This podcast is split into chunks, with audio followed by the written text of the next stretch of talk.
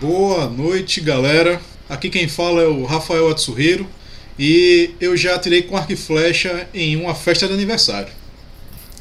Boa noite, pessoal. Aqui é Maiara e acho que arco e flecha só no RPG, viu? Então, boa noite, pessoal. Estamos aí começando mais um do Cabrunco Cast, do Cabrunco Cast número 102, falando sobre arco e flecha, tiro com arco, arquearia, arqueirismo.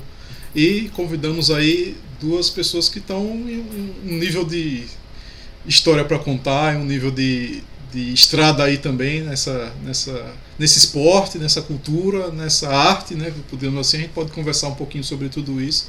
Mas por favor, Fiquem à vontade para se apresentar a vocês. Hum, vamos lá. Boa noite, eu sou Eric Leite. Eu sou.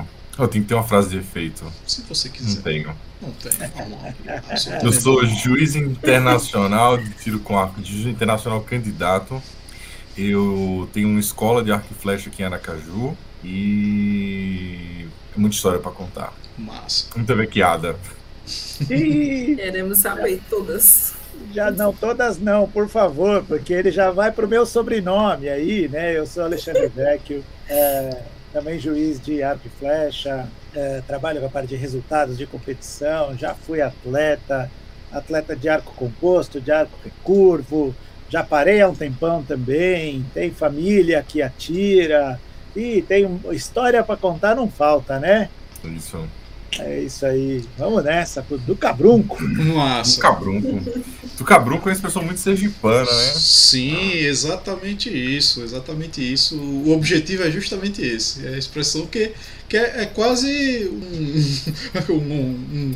Puta merda, os sei lá, são tantas né, pelo Brasil, então bate, é. essas coisas, enfim, tem de tudo. Então o cabrunco eu acho que é uma expressão de muita coisa. Mas enfim, para você que está acompanhando a gente aí agora ao vivo, boa noite. Para você que está vendo a gravação, bom dia, boa tarde, boa noite. A gente também está no Spotify, Deezer, Amazon Music, e aí pelo Podcast, Google Podcasts e outros agregadores da Arco, né, que é a âncora de, de podcasts aí que a gente sempre coloca no nosso podcast. Por favor, o que a gente pede é simples, é de graça e ajuda pra caramba, velho. Ajuda do cabrunco. Curte, compartilhe esse vídeo, é, comente depois se você viu, assistiu uma gravação isso pra gente é o máximo que sempre marca. E teve um, inclusive, queria até falar um pouquinho com vocês, né, que estão chegando aí, o Alexandre e o Eric, que teve um podcast que a gente fez sobre literatura, né, sobre publicação literária, e uma das, dos comentários, um comentário do vídeo foi: por causa desse vídeo, eu quero voltar a escrever, escrever para publicar. E pô, isso pra gente é, tipo, vale mais do que mil ações sinceramente. Então, acho que o fim desse podcast, se tiver um comentário dizendo, pô, por causa desse vídeo eu quero praticar tiro com arco, pra mim a gente já ganhou a, o dia, digamos assim, né? Então. E da gente. Assim, eu, eu, como é o modo de intromissão, eu posso simplesmente me meter. Por favor, aqui, pode, à vontade. Pode então, sim. Então vamos, Você, conhece, você vamos, conhece a casa. É, o fato da gente poder falar para público que não está acostumado a ouvir arco e flecha, acho que já muda muita coisa, assim, torna a coisa mais acessível. A gente, enfim, a gente tem esse, eu, eu tenho esse interesse, assim, essa política de tipo, levar a coisa à frente, de tornar a coisa acessível e de deixar fácil para que as pessoas conheçam, para que as pessoas participem. E essa é uma das coisas que eu faço na escola. Massa. Nossa. E por falar em escola, né? Já, eu já queria conversar um pouquinho sobre isso. Né? A gente é um podcast aqui de Aracaju, Sergipe, Nordeste, Brasil e aqui em Aracaju, Sergipe, Nordeste, Brasil tem uma escola, né, de arco e flecha. Muita gente não sabe, eu acho que a gente tem 300 e tantos inscritos aí, eu acho que boa parte não sabe.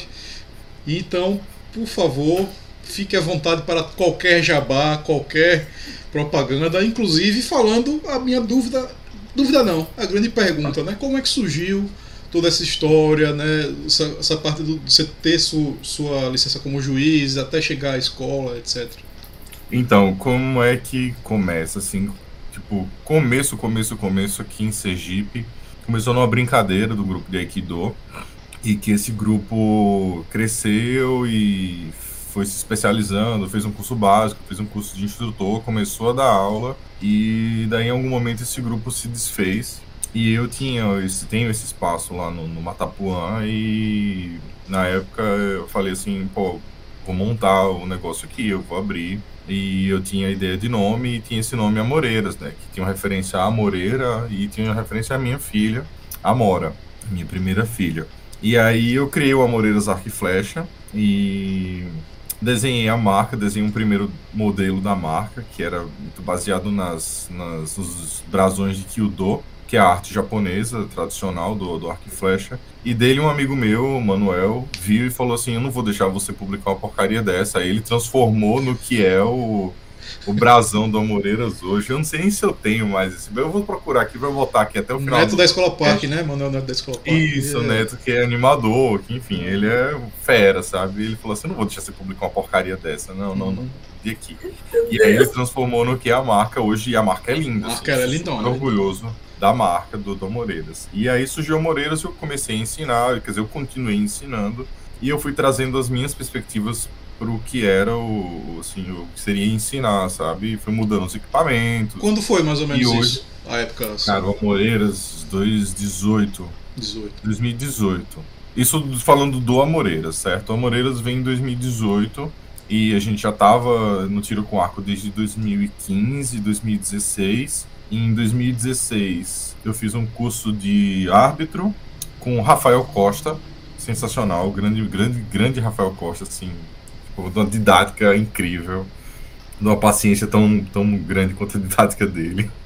E aí eu gostei dessa parte de arbitragem, dessa parte de regras, e numa reciclagem, se eu não me engano, em 2017, foi, eu fiz uma reciclagem, e nessa reciclagem eu tive nota suficiente para fazer o curso nacional. Então, nesse meio tempo dando aula e monta campo, desmonta campo. E aí no curso de nacional já foi no Campeonato Brasileiro aí que entra o Vecchio, que foi o, o trio do Apocalipse que me formou, assim, foi Vecchio, a Laís e o Rubens.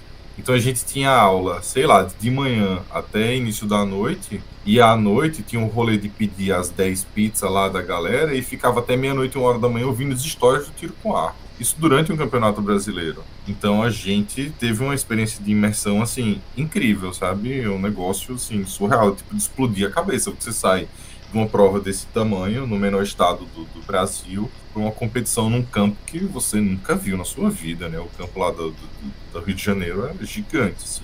E daí para frente foi enfim, aí voltar, sei lá, volta para Amoreiros. Então, Vecchio, entre aí comente alguma coisa. Preocupe não, filho. Tô só ouvindo a tua história aqui. A tua história ótima, delícia, lembrada dos começos, meu amigo.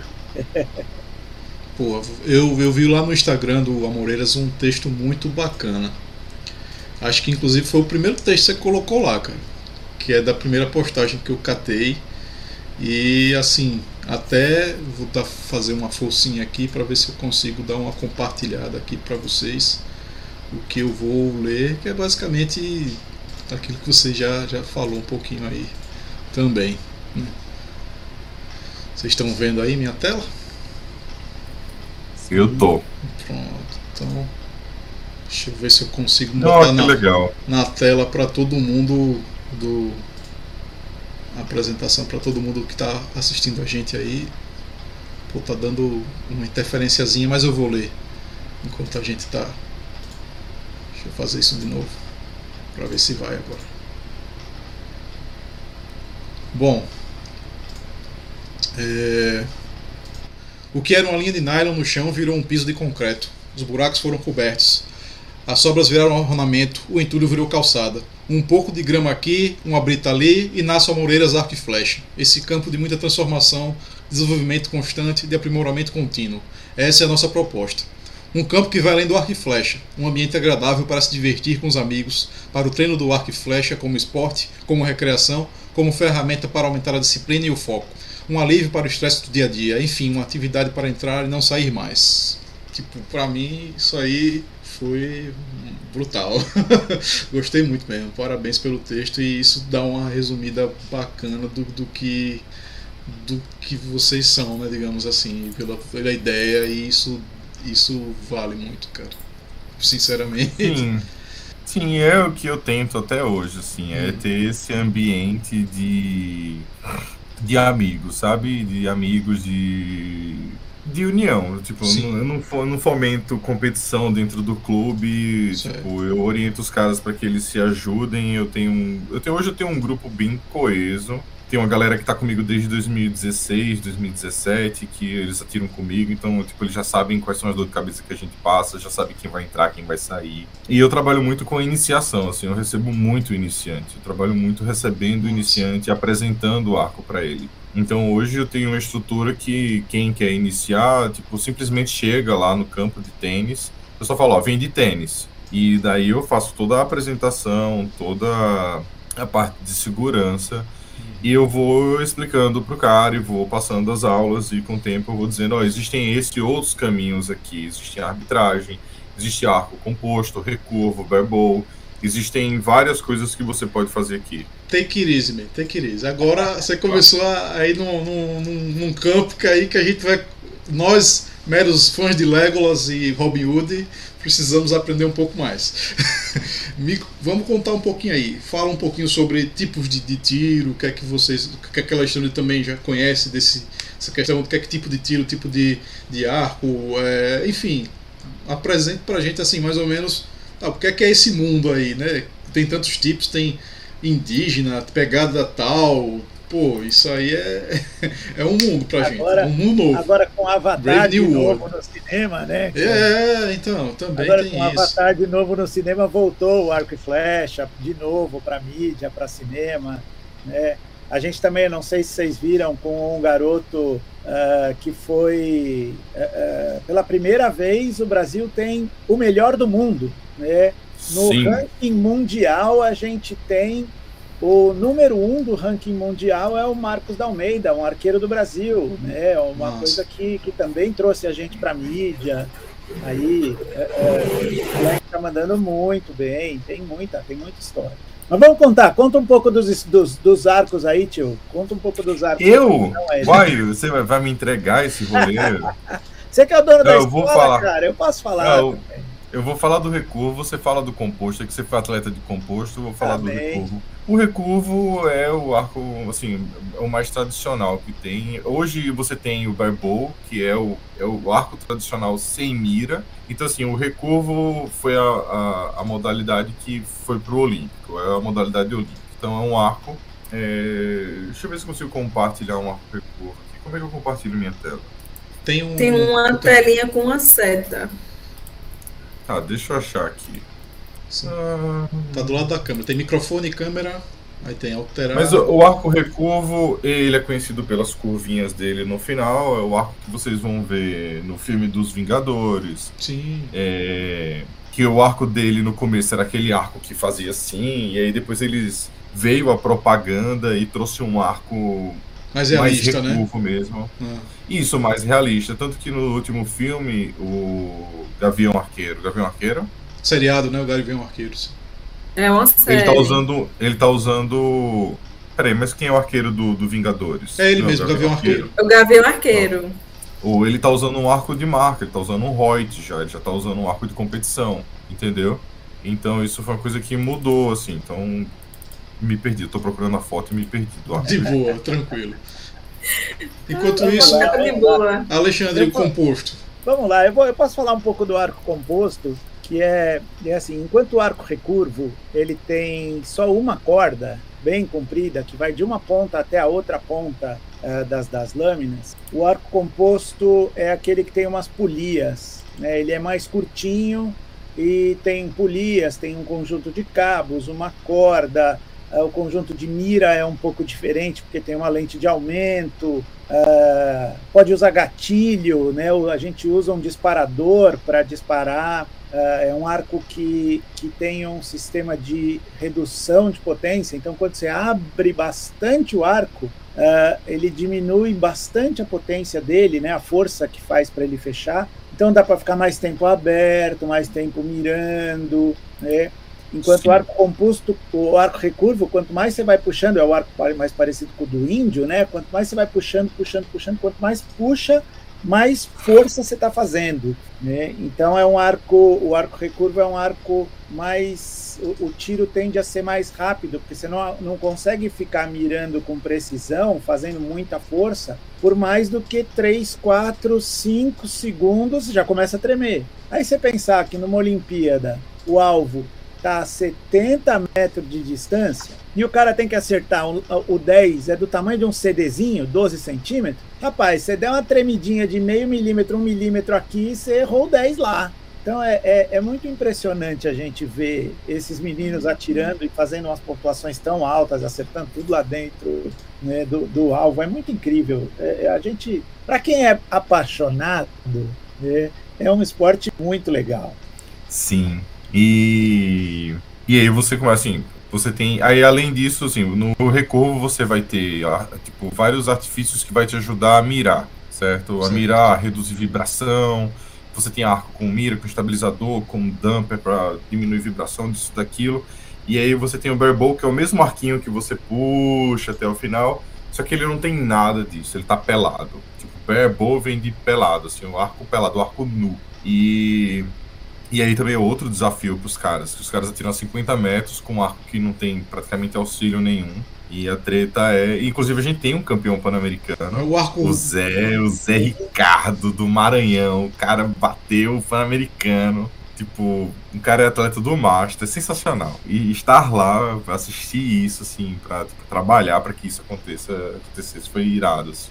Massa, queria dar então um. Então você tem. Pode falar. Vá, pode. Ah, é só dar uma boa noite pra galera que tá no chat também, galera que chegou agora, galera que pela primeira vez também tá vendo a gente aqui. Então, valeu, gente, boa noite. Boa noite aí pro Nabil Hussein, pro Mataniente, Nabil. pro Irapo Anjucá também, pro André Jabá Figueiredo, pro João Felipe Miller também, boa noite pro Inhale também, pro tio Rica, né, pra Emily, um beijo, amor. E vamos seguindo aqui conversando e, claro, fiquem à vontade para compartilhar esse link, conversar um pouquinho mais sobre isso. Queria até vou compartilhar um, uma foto aqui, não sei se enquanto você está até catando aí, eu vou compartilhar aqui pros. Eita, não está selecionado. Questão de peraí, alguns segundos. Acho que agora vai. Nossa, eu fui pesquisar aqui e me assustei com arco composto. Pronto, galera da transmissão é tá vendo. Engrenagem. Mas eu não sei. Vocês estão vendo a foto aí? Que, que arco. Esse é o composto, né? Pronto, isso aí, massa. Essa foto é boa. Não, isso é um recurvo. Recurvo? Certo? É, essa foto é legal. Essa foto. Isso, isso é um arco recurvo. Ela acabou de disparar. Essa é a Ana Paula Vasquez. Ela é atleta do México. E essa foi a primeira prova de tiro com arco depois da pandemia. Massa. Esse foi o Back to Archery. Essa prova foi em Monterrey, no México, e foi minha primeira prova como juiz continental. Pô, velho. Então, eu tô ali no aí, fundo. Véio. E, assim, é, eu, eu adoro essa foto, cara, porque essa foto tipo, tem muita coisa que o juiz olha nessa foto. Porque que ela tá disparando e eu tô olhando pro lado. Eu, o Vecchio, Vecchio bateu o olho, sabe que eu devia estar tá olhando para ela. Assim, o tempo dela tava acabando. O tempo dela tava acabando e o relógio não tinha sinal sonoro. Então eu tinha que olhar para pro relógio e ouvir o tiro dela. Então na foto tá a flecha dela no último segundo sendo disparada e eu olhando pro relógio para ver se ela tinha tirado dentro do tempo ou não. E na minha, tipo assim, minhas mãos são para trás, mas eu tô com um cartão vermelho nas costas ali esperando a minha testa, como tá o ódio saindo pela testa ali. Atira, minha filha, vai! Atire, meu irmão. E tava um vento nessa prova. Enfim, essa, essa foto que eu gosto muito, assim. Ela, ela marca um momento muito, muito importante massa, massa. na minha, minha, carreira de árbitro. Yes. Isso. Chile. Chile. Oh. Cara, isso foi o Pan-Americano, Pan-Americano Championships. Isso foi no ano passado e eu tive a honra de ser convidado pelo Vecchio para trabalhar na equipe de resultados. A gente trabalhou como equipe de resultados num Pan-Americano no Chile e esse era o campo A. Existiam dois campos, um campo com Paralímpicos que era o campo B, que eu estava como responsável do campo B, e esse era o campo A, que o Vecchio estava como responsável, que era o campo do Able Body. É... E essa era a foto da, de uma linha de tiro. Depois que, tipo assim, entrava esses, esses garotos, a linha era BCD, então assim, entrava a linha cheia, depois virava o tempo, e entra outra linha para atirar, né? A gente pode falar sobre estrutura de competição agora. Pode né? sim, por favor. Para explicar como é que funciona e tal. Isso já deu Assim, curiosidade uma aqui. competição dessa, uma competição dessa, como é que funciona? É, os arqueiros da mesma divisão, tipo recurvo composto. Então, os arqueiros de recurvo, eles vão disparar no mesmo tempo, no mesmo momento, assim, eles vão estar atirando no mesmo momento. E aí é o momento em que eles estão atirando. Você tem os arqueiros de recurvo atirando, e lá no final, a gente sabe pelo, pelo, pelo dá pra ver na foto lá que os alvos são de composto. Você vai ter os arqueiros de composto atirando. Então eles atiram no mesmo momento. Depois que eles atiram, eles vão lá na zona de impacto, lá nos alvos, e eles fazem a contagem do, de pontos, certo? Eles fazem isso em séries de tiros, que no caso dessa prova eram séries de seis tiros. Eles atiram 62 flechas em séries de seis tiros, certo? Então assim que se começa uma competição de tiro com arco, tá? Tio, manda, manda, manda pra dentro 60 também. não, 72, 72, né? Eu, eu falei 72, não falei, eu falei 62, foi? Não sei. Eu achei que sim. Tudo bem, não tem problema não. 72. Cada, cada arqueiro dispara até 72. é, ou é- são 72 disparos ao mesmo tempo. Não, são, cada arqueiro dispara no round de qualificação, ah, dispara 72 flechas. Entendi. Ele pode fazer até 720 pontos. Né? Ah, e para dar 72 flechas, ah, são séries de seis flechas, né? cada série tem seis flechas, e então são 12 séries no total. E é uma coisa muito legal desse esporte, que a gente tem o Eric, tem eu, né, que somos juízes, mas os juízes não são os responsáveis por marcar cada uma das pontuações. É, os juízes, os próprios atletas atiram as suas flechas e vão lá buscar as flechas, vão lá anotar as suas pontuações. Então, em um mesmo cavalete, né, em um mesmo alvo, a gente tem três ou quatro países diferentes e um controla a pontuação do outro. Né? É, e é, é muito legal isso porque é, é um esporte e tem muito, existe muito fair play assim, porque é um esporte que de verdade todo mundo está atirando para o mesmo lado e o que um atleta está fazendo teoricamente não tem interferência nenhuma no resultado de um outro atleta. Sim, verdade. Cada um está tá, tá competindo consigo mesmo para fazer o seu melhor. Né? Se você for bem, se você for melhor e isso for suficiente para você ir melhor do que os outros, você ganha. Né? Então é, é, isso, isso é muito legal assim do, do tiro com arco, né? Você tem, você pega esportes como tênis, que é um esporte individual, mas o jeito que eu bato na bolinha interfere na, quando a bolinha vai bater no, na sua quadra e vai interferir em como você vai responder. O tiro com arco não. Eu atiro para um alvo e você atira para o mesmo lado, para o mesmo alvo. Né? Então não faz diferença nenhuma. É, é uma das coisas bem legais do nosso esporte aí. Massa, eu, eu, eu vejo isso muito similar até um pouco ao o skate, né? Que na Olimpíada foi uma grata surpresa aí para todo mundo. A relação dos skatistas, né? Que assim você percebia que muito daquilo era de amizade, de, de da galera tá praticando o esporte, né? E eu acho que do que você tá me dizendo é isso, tipo, ah, a galera tá todo mundo atirando pro mesmo lado, é justamente então, velho, tá todo mundo querendo acertar o alvo, tipo, tá todo mundo querendo fazer o melhor. E quando um cara do seu lado faz uma coisa magnífica, você, você aplaude, você, pô, é isso, é isso, tá ligado? É isso que eu quero, é isso que eu almejo, né, digamos assim. E, e é o que todo mundo aqui tá fazendo. Maera tem um, uma palavrinha? Eu queria saber se o- é um alvo para cada um ou é um alvo para um grupo. Não consegui identificar. É, então, depende da prova, depende da divisão. No caso do recurvo, é uma folha de 1,22m. Essa folha é compartilhada, certo? Essa folha é tipo, dá para dividir entre 3, 4 arqueiros no máximo. Podendo ser dois, podendo ser um apenas. Se essa competição tiver esse, essa quantidade de gente, de ser uns- um por alvo. Mas normalmente são de 3 a 4 pessoas no alvo de recurvo, que é um alvo de 1,22m. Quando você vai para uma folha, para o composto, que o alvo de composto é menor, o, ar composto ele tende a ser mais preciso. Ah, o Vecchio tem uma folha. Olha aí, Essa é uma folha de É. recurvo. Te digo que é grande, viu? vou destacar é aí. grande, é uma folha de um metro. Dá pra ver que é enorme. É, essa daqui, olha lá, essa daqui veio diretamente lá de Tóquio. ó. Pô, massa. Essa daqui veio diretamente de. Tóquio. Jogos Olímpicos. Isso. E aí você compartilha. No caso do composto, a folha é um pouco menor. Um pouco não, ela é bem menor. A folha tem 80 centímetros. E o composto, a folha do recurvo, você tem 10 zonas de pontuação. Você atira do 1 ao 10. Na folha de composto, você vai atirar do 6 ao 10. Do 6 ao 10 ou do 5 ao 10? E agora? Agora do 5 ao 10, né? Do 5 ao 10. Tem um comentário aqui: ar composto tem polia, gatilho, Wi-Fi, MP3. Foi o Matiente que falou aí. No... Quem foi esse jovem? Tá, Mate em Matiente aí, tá no, no chat aí. Ah, é o.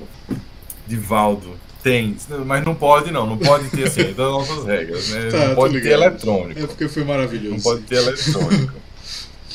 E então você tem a folha de composto, ela já é individual, certo? Isso numa competição como essa, que é em espaço aberto. Se você vai para competição de, de espaço fechado, que é o indoor, é, cada um vai ter o seu alvo, certo? Porque é uma competição onde as flechas agrupam mais e você tem alvos menores, tem alvos de 40 centímetros, então cada um vai ter seu alvo. E é isso, depende da divisão. Tem divisão que o alvo é individual, tem divisão que o alvo é compartilhado. Eu acho que é isso a Que- resposta. Me sim. explica aí um pouco essa foto aí que.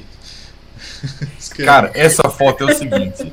fiquei eu curioso. passei, eu, eu é, tá, eu eu dou um pouco da minha história de juiz. Eu passei para juiz nacional em 2017 e de lá para 2019 eu apitei todos os campeonatos brasileiros que eu pude apitar, certo? Foram alguns campeonatos brasileiros. Em 2019 surge uma vaga para juiz é, fazer o curso de juiz continental na Colômbia. Eu me candidatei e fiquei ali entre os, os, os mais é, assim, bem ranqueados. E no, no, no processo de auxílio da Confederação Brasileira, eu fui enviado para esse curso. Então eu fiz um curso na Colômbia e a nota era 85, ou era, era 85, eu acho, era 80, e eu passei nesse primeiro curso para juiz continental. Então eu passei para continental em 2019. Em 2020 começou a pandemia, ia ser minha primeira competição. E aí pandemia vai, pandemia vem, em 2021 foi minha primeira competição como juiz continental, que foi aquela foto lá que a gente viu do Back to Archery. E em 2021 eu participei dessa competição e participei dos jogos em Cali, que é os jogos do Team Target 12, que é outra história das comédias. E do- nesse meio tempo, o, o secretário-geral da, da, da, da Federação Pan-Americana, né? O Sérgio é secretário-geral, né, velho? Exato. Sérgio é secretário-geral Ele- da World Archery Américas, né? Ele falou assim pra mim: você tá participando das competições boas, já dá pra você fazer o curso de internacional. E aí, na época, eu perguntei ao Rubens: e aí, vocês do Comitê de Juiz Nacional vão me liberar? Aí ele falou: rapaz, se o Sérgio mandou você fazer o negócio, você vai fazer o negócio. E eu, beleza. E aí eu. E agora, em 2022, fim do ano passado, eu fiz o curso para juiz internacional. A nota de corte era 9 e, eu passei, Porra, certo? Foi um curso. É um curso pau, é um curso punk, assim. Eu passei, eu e a Ana Luísa passamos. E quando você passa no curso de juiz internacional, eles mandam um fardamento para você. E o fardamento é uma mala de roupa, que é a mala que eu te mandei. Então essa foto aí, Essa mala isso, aí, essa né? mala. Então, vem uma mala cheia de roupa, assim, cheia de roupa de juiz internacional que você só pode usar no evento de juiz internacional. Então essa foto aí, cara, é a minha alegria de estar usando o meu primeiro boné de juiz internacional. Nossa. Que puta que pariu. essa, Oh, essa mal mala aí, né? foi. Essa mala aí, né? Essa mala aí. Esse boné foi minha alegria de estar usando pela primeira vez esse boné aí. Foda. É, é, tem uma coisa legal que, que o pessoal, quando entra nesse, nesse outro lado do esporte, né, é, o atleta é, é muito fácil de ver a conquista do atleta, né, porque o atleta, quando ele ganha uma medalha, ele tem a representação da conquista dele. É, a gente, quando é, é, nós estamos nessa parte dos bastidores, da organização, do juiz, dos apoios, né, é, o, o- a realização vem quando você consegue subir aquele degrau. Né? É é um degrau alto, é um degrau que tem poucos no mundo, e aí a gente olha e fala: cara, subir.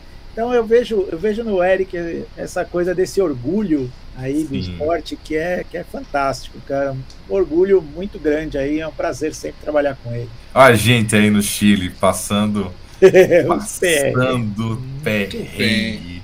Agora, agora então a gente já tem uns 40 minutos de conversa, então acho que a gente já pode começar. E aí, meu irmão? Qual é esse desses rolês aí? Conta, vocês estão passando perrengue no Chile, por quê?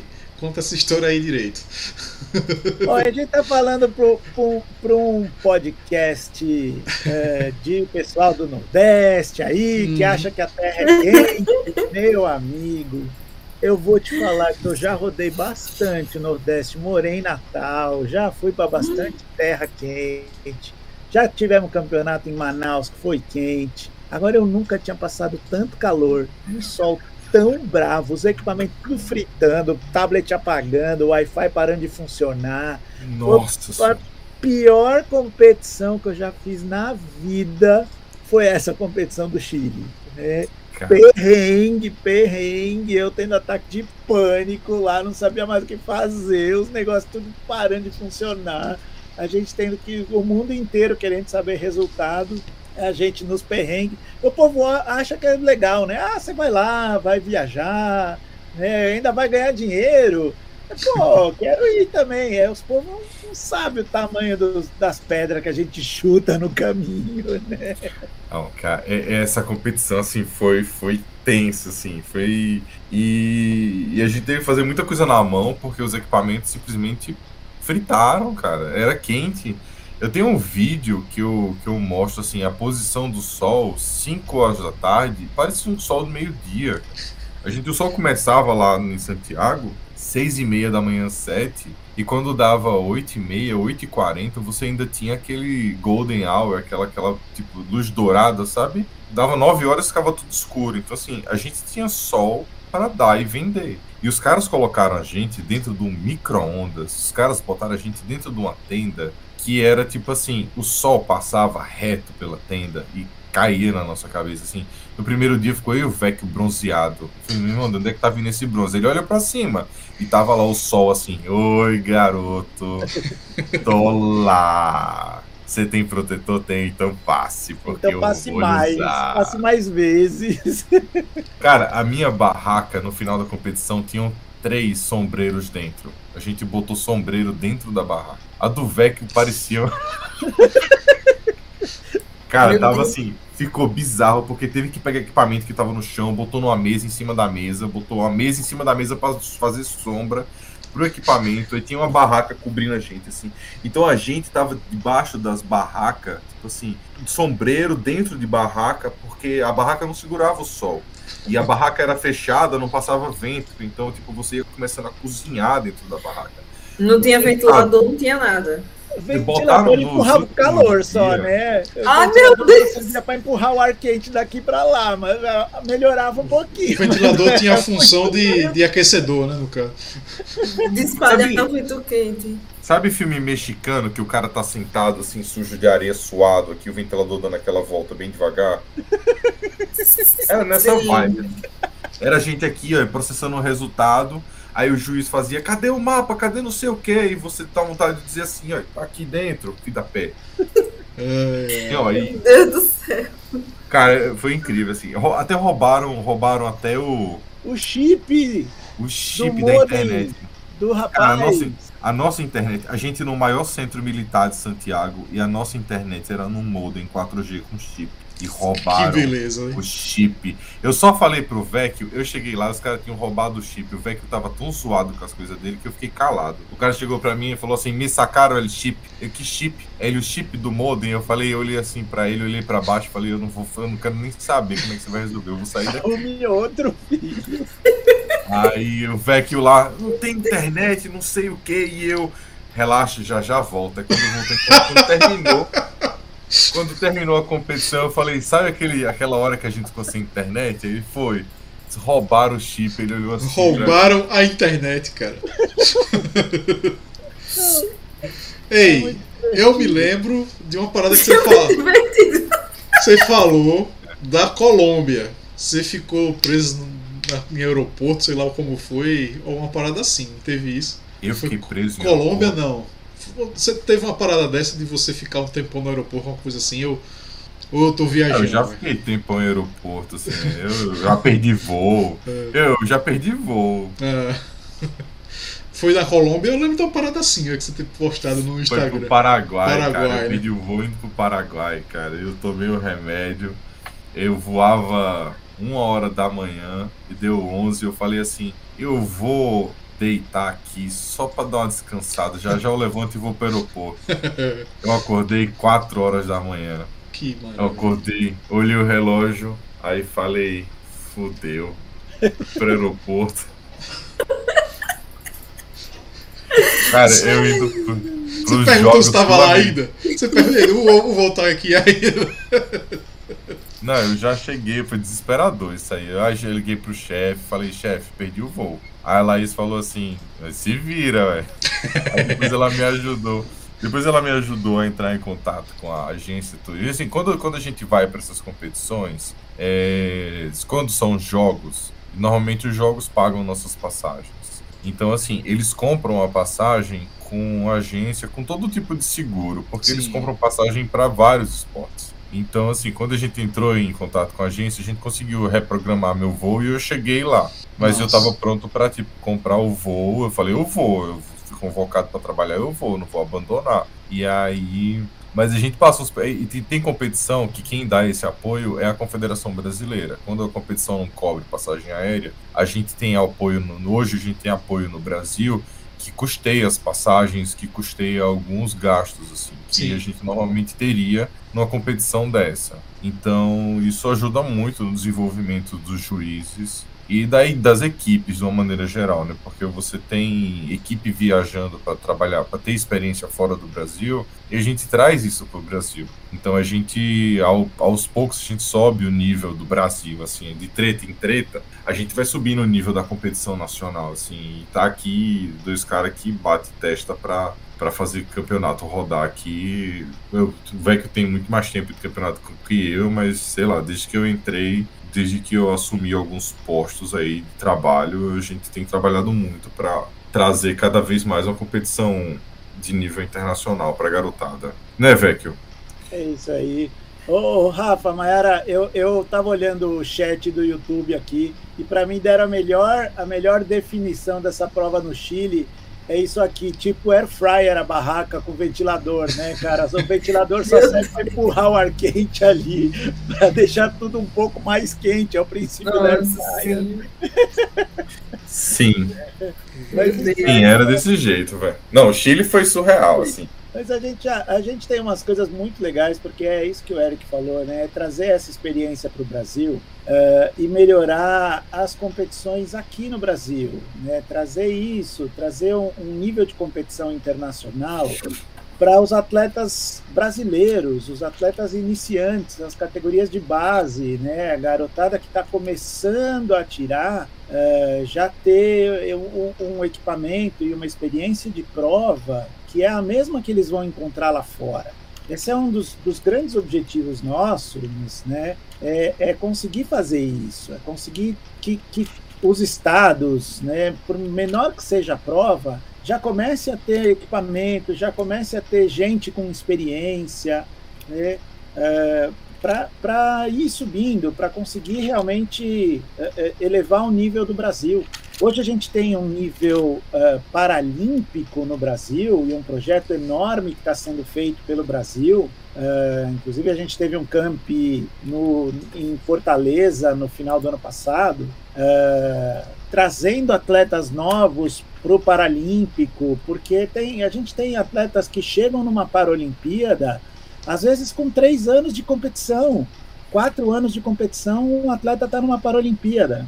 Não pega nem o ciclo olímpico completo, né? Digamos assim. Não pega nem um ciclo olímpico completo. Né? É, é, é, pode chegar a ser muito curto, dependendo, claro, do nível desse atleta, mas é, é possível porque hoje a gente tem pouca gente. Né? No Paradesporto, a gente tem pouca gente. Então, o, o Comitê Paralímpico do Brasil está fazendo aí um grande trabalho, é, trazendo, junto com a Confederação Brasileira, trazendo mais atleta. É, mas, mas é muito legal porque a gente fala em atleta, né? mas tem muita gente que hoje é atleta que começou na escolinha, né? Que começou. A, gente tem aqui em São Paulo.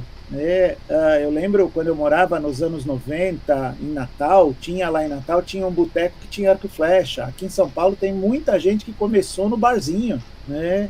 E foi, foi a primeira vez, gostou, se interessou, aí foi, ia sempre, não sei o quê. Pô, quero fazer isso aqui um pouco mais sério, onde é que tem? Daí procura uma escolinha, procura alguém, algum lugar com um pouco mais de experiência, com um equipamento melhor do que do barzinho, né? E aí vai, começa e, e entra nessa, nesse ciclo de campeonato paulista, de campeonato nacional, né? Uh, não sei como é que tá como é que tá a Sergipe aí, se tem campeonato estadual aí, se vocês estão fazendo. Você falou de barzinho, eu lembrei de, da minha chamada no, no, vídeo, né? Que foi a primeira vez que eu peguei no Arco e Flash, foi numa festa de aniversário com temática medieval, né? Tava lá, opa, deixa eu ver esse negócio aí, meu.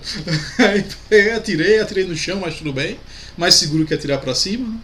Aí depois deu, deu para acertar lá, a, o que eu nem lembro, que acho que era uma árvore, alguma coisa assim que o pessoal tava fazendo. Aproveitando que a Tsuhiro falou é que atirou no chão, não atirou para cima, eu queria saber se houve algum tipo de acidente que aí, sei lá, acertou a bunda de alguém. Ou algum acidente do tipo. Eu vi um comentário que eu achei engraçado lá no Amoras, falando meio assim: se acertar as galinhas, pode levar para casa? Então, é, essa...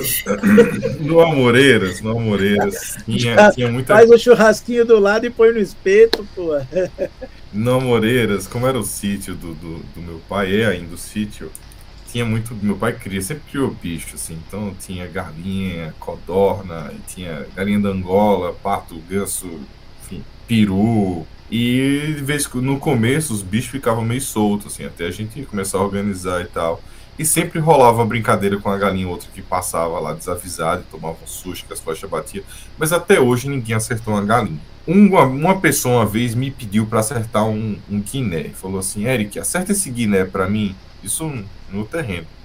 Eu olhei para ele e falei: Não, não vou acertar. Você quer matar o seu guiné? Corra atrás dele e mate. Eu não vou tá matando guiné para você, pelo amor de Deus, meu brother. Eu não trabalho para isso. Aí, esse negócio do, do Paralímpico, assim, é, é uma. Assim, falando de competição, é uma prova incrível de apitar a prova do Paralímpico. Os caras tiram muito. Eu, eu, eu tenho história com o Paralímpico. Por favor. Não, não, oi, oi. não, não, mas deixa, deixa eu falar uma coisa, deixa eu só completar a da Maiara, a pergunta da Maiara. Né? Uh, em competição, a gente toma sempre bastante cuidado. Ah, é verdade, é um acidente. Então, a gente raramente tem, tem qualquer situação. A gente teve uma vez uh, uma situação de, de um campeonato que a gente estava fazendo em Pernambuco, Praia de Boa Viagem, praia, né? Uh, campeonato brasileiro na praia, praia cercada, tudo bonitinho, né? Não sei como é que vocês chamam em São Paulo, a gente chama pipa, aquelas coisas que os moleques empinam assim. É pipa, pipa também? É, um, um, uma pipa cortada Passando em cima do campo, a gente olhou e tudo bem, né? O moleque não me cava a areia para passar por baixo da cerca. Desgraçado. E entra correndo no campo, na frente dos cavaletes, assim, onde estavam voando as flechas, né? Então, a, a, gente tem o procedimento de emergência, aperta, apita, para a prova, tudo, Sim. né? Graças a Deus não aconteceu nada, né? Mas a gente tem sempre esse cuidado, tem sempre muita gente olhando, né, tomando conta do campo para que esse tipo de coisa não aconteça. Né? Uh, e aí é, é o, o, teve, teve, a gente já teve alguns incidentes de passarinho, né? Tem campo que fica em área com passarinho, né? Uh, é muito, muito raro, mas a gente já ficou sabendo pelo mundo, né, de, de passarinho que foi atingido em voo, é muito, quase impossível de você conseguir querer. Se, se, você quiser fazer isso, você não consegue, né? Mas já aconteceu, né? E assim, o máximo que a gente ficou sabendo foi, foram casos muito esporádicos de, de não atleta. Né, o cara que comprou um arquinho vindo da China Sim. e saiu fazendo besteira por aí, saiu atirando. Aí é outra parada, né, já. É, mas isso a gente não tem como controlar, né? Hum. Aí é, é o. É o... aquele senso comum que não existe, Cê... né? O respeito, o cuidado. Você falou até da competição e quando, assim, imaginando a competição em si, já, já é um esporte de muito foco, muita disciplina, muita concentração. Então quando o cara tá lá também se concentrando, ele tá no alvo dele, mas tem um guri lá longe, tipo, qualquer apitozinho, alguma coisa, o cara já alerta e já é. busca, né? Então dá para ter uma noção, né, do, do, que esse nível de segurança é até bem compartilhado. O Sim. Urapuã e... Falou aqui, aqui em Vitória, um arqueiro acertou a pata de um coelho. Havia vários no clube. Saiu correndo atrás dele para recuperar a flecha, meu irmão. A ação deve ter. Bom, para acertar a pata do coelho, o coelho tava no chão, né? O cara, o cara é de propósito, né? O cara queria acertar um alvo e errou e pegou num bicho que tava no chão. Isso é esse cara é... do Barbu, isso aí.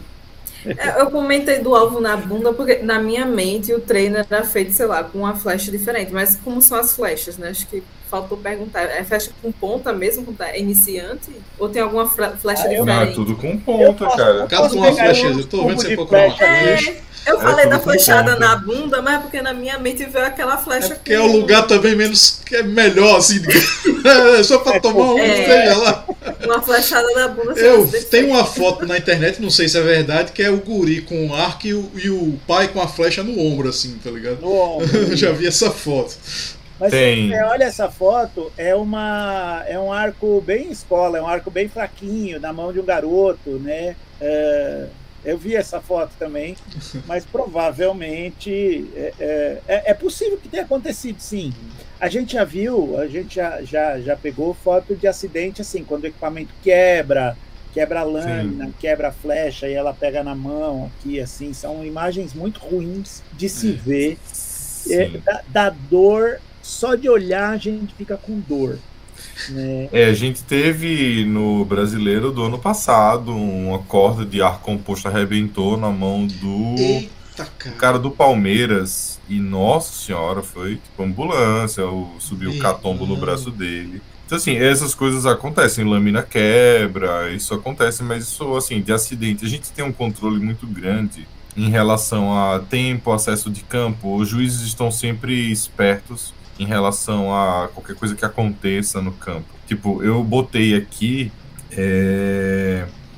Eu botei algumas coisas, eu botei no, no, nos comentários aqui. Tipo, em 2017 a gente fez a final numa praça, numa praça pública. A final do brasileiro foi numa praça pública. Não sei se foi 2017 ou foi 2018. Mas entrou um bêbado. O bêbado simplesmente entrou.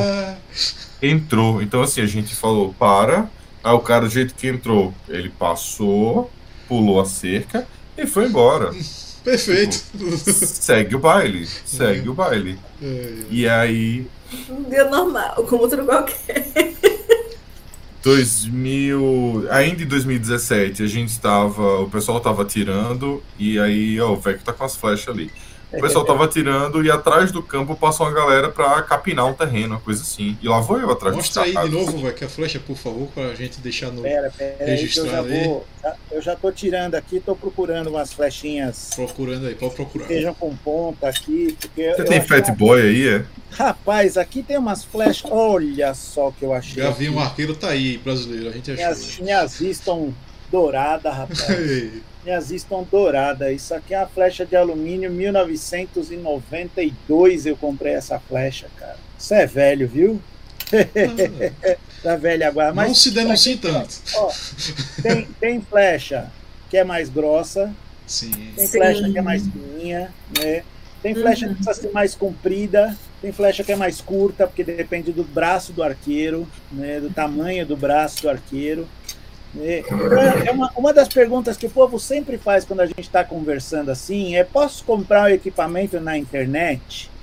A gente fala: não, rapaz, não faça isso não, que é tipo comprar sapato na internet, que você não sabe se o molde é maior, se o molde é menor, você vai arriscar que o treco não, não serve para você direito, né? Vai num lugar, conversa com alguém antes, veja se o equipamento é porque tem vários tipos de equipamento, o que, que você gosta mais, o que, que você vai querer, você quer um equipamento mais para brincar, você quer um equipamento mais. Tem um monte de gente que fala assim, não, que eu vou caçar, e compra uns equipamentos tudo errado, que o cara não consegue puxar, não consegue abrir o arco cinco, seis vezes, já está com dor no ombro, já está se machucando. Sim, eu, eu tenho muita, muito caso de gente que faz assim, comprei o arco, quero ir para ir atirar. Eu faço, venha. Você comprou seu arco aonde? Ele na casa, na, na loja de caça e pesca da Dona Cotinha. E aí me chega.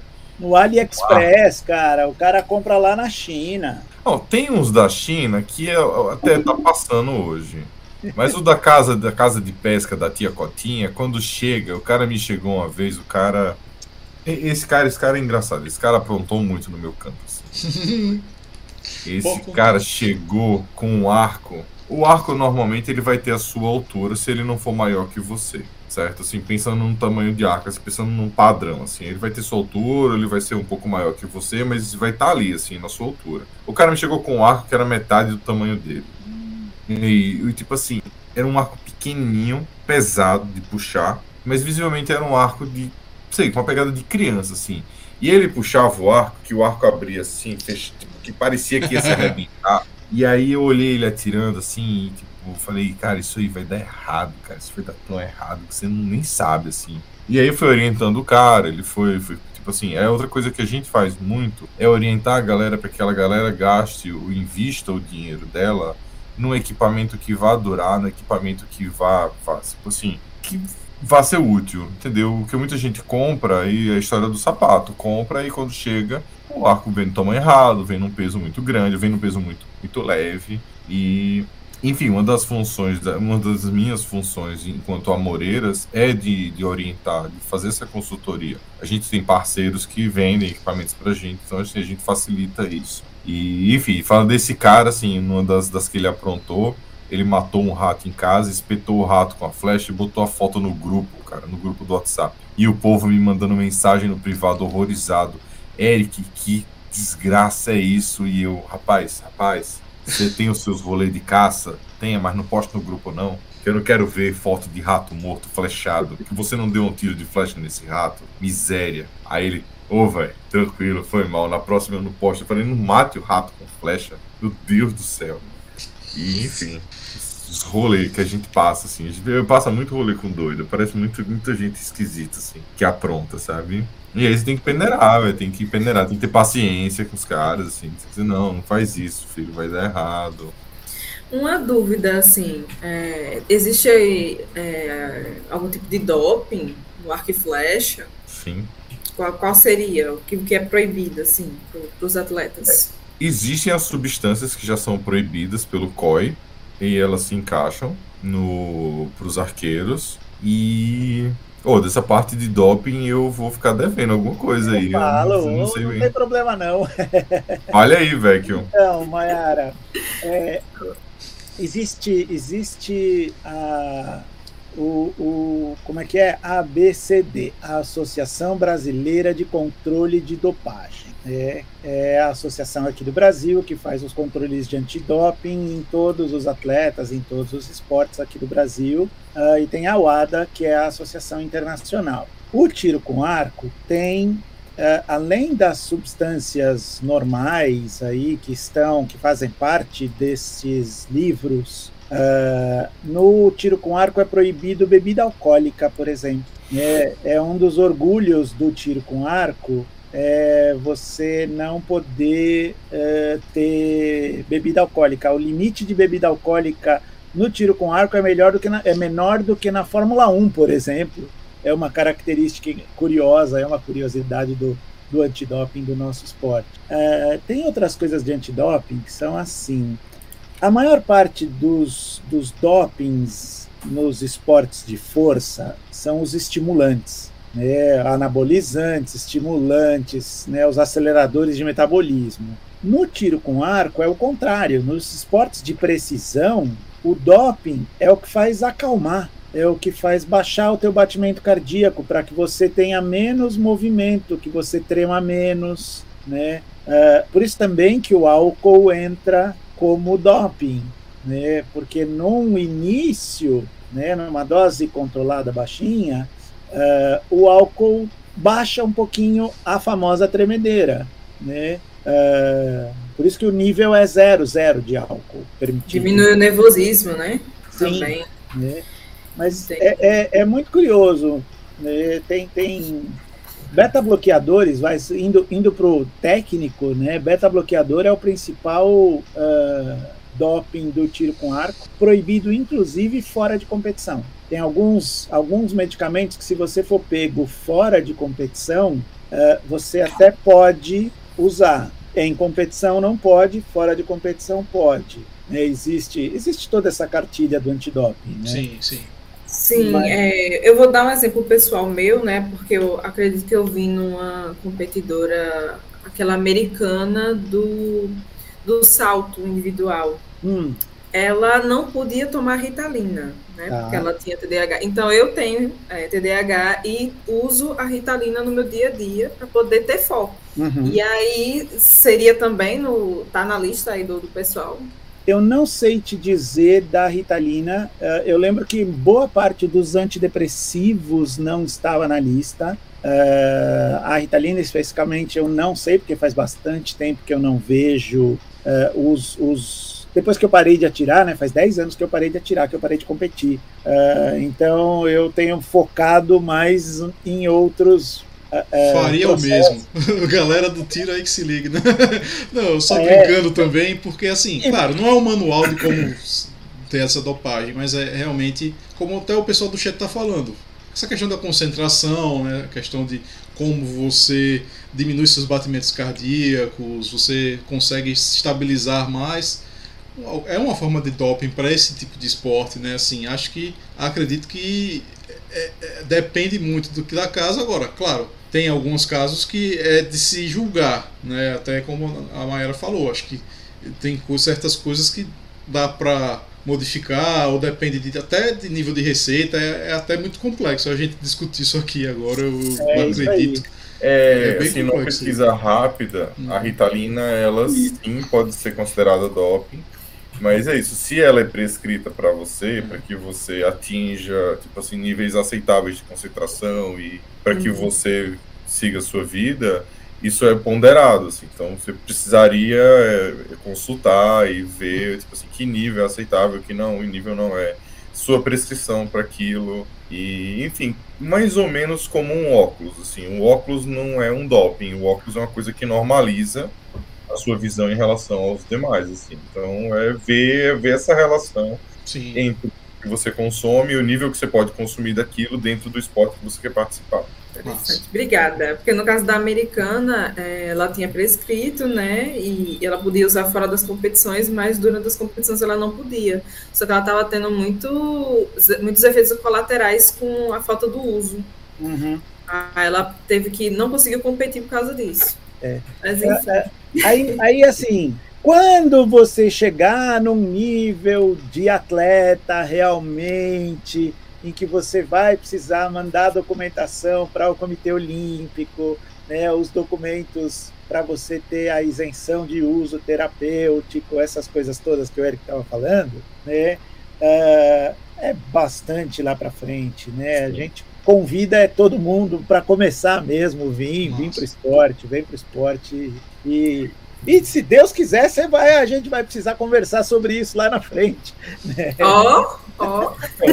E assim, falando do esporte, assim, que falando sobre essa questão esporte e saúde, é um esporte que tem uma procura muito grande de gente que busca concentração, que busca foco, que busca estados meditativos, assim. Eu tenho alguns alunos que vieram com esse intuito, assim, que, tipo, me falaram que tiveram bons resultados na vida pessoal, assim, o cara chegou e disse, não, eu tô passando por um período difícil e eu queria aumentar meu foco, eu queria, é, enfim, e isso a gente consegue aqui, eles conseguem, inicialmente não, porque eu vou estar te ensinando, eu vou estar enchendo a sua paciência com o conteúdo, mas com o tempo você vai ficar mais só, você vai ficar mais, tipo assim, no estado de estar tá disparando, de ficar só repetindo aquelas séries. Isso assim, com o tempo, assim, dependendo do seu propósito no tiro com arco, você não precisa estar preocupado com o doping. Você pode ter o tiro com arco enquanto uma ferramenta de, de melhoria do, do, seu foco, da sua, do seu estado mental, assim, no geral, de você trazer um pouco de saúde mental para você. Porque com o tempo ele vira, como é um esporte individual, assim, dependendo do, do lugar que você faça, ele é um esporte quieto, é um esporte que a galera não tá gritando, a galera que atira, a galera que tá, tipo, concentrada, assim. É um esporte de concentração.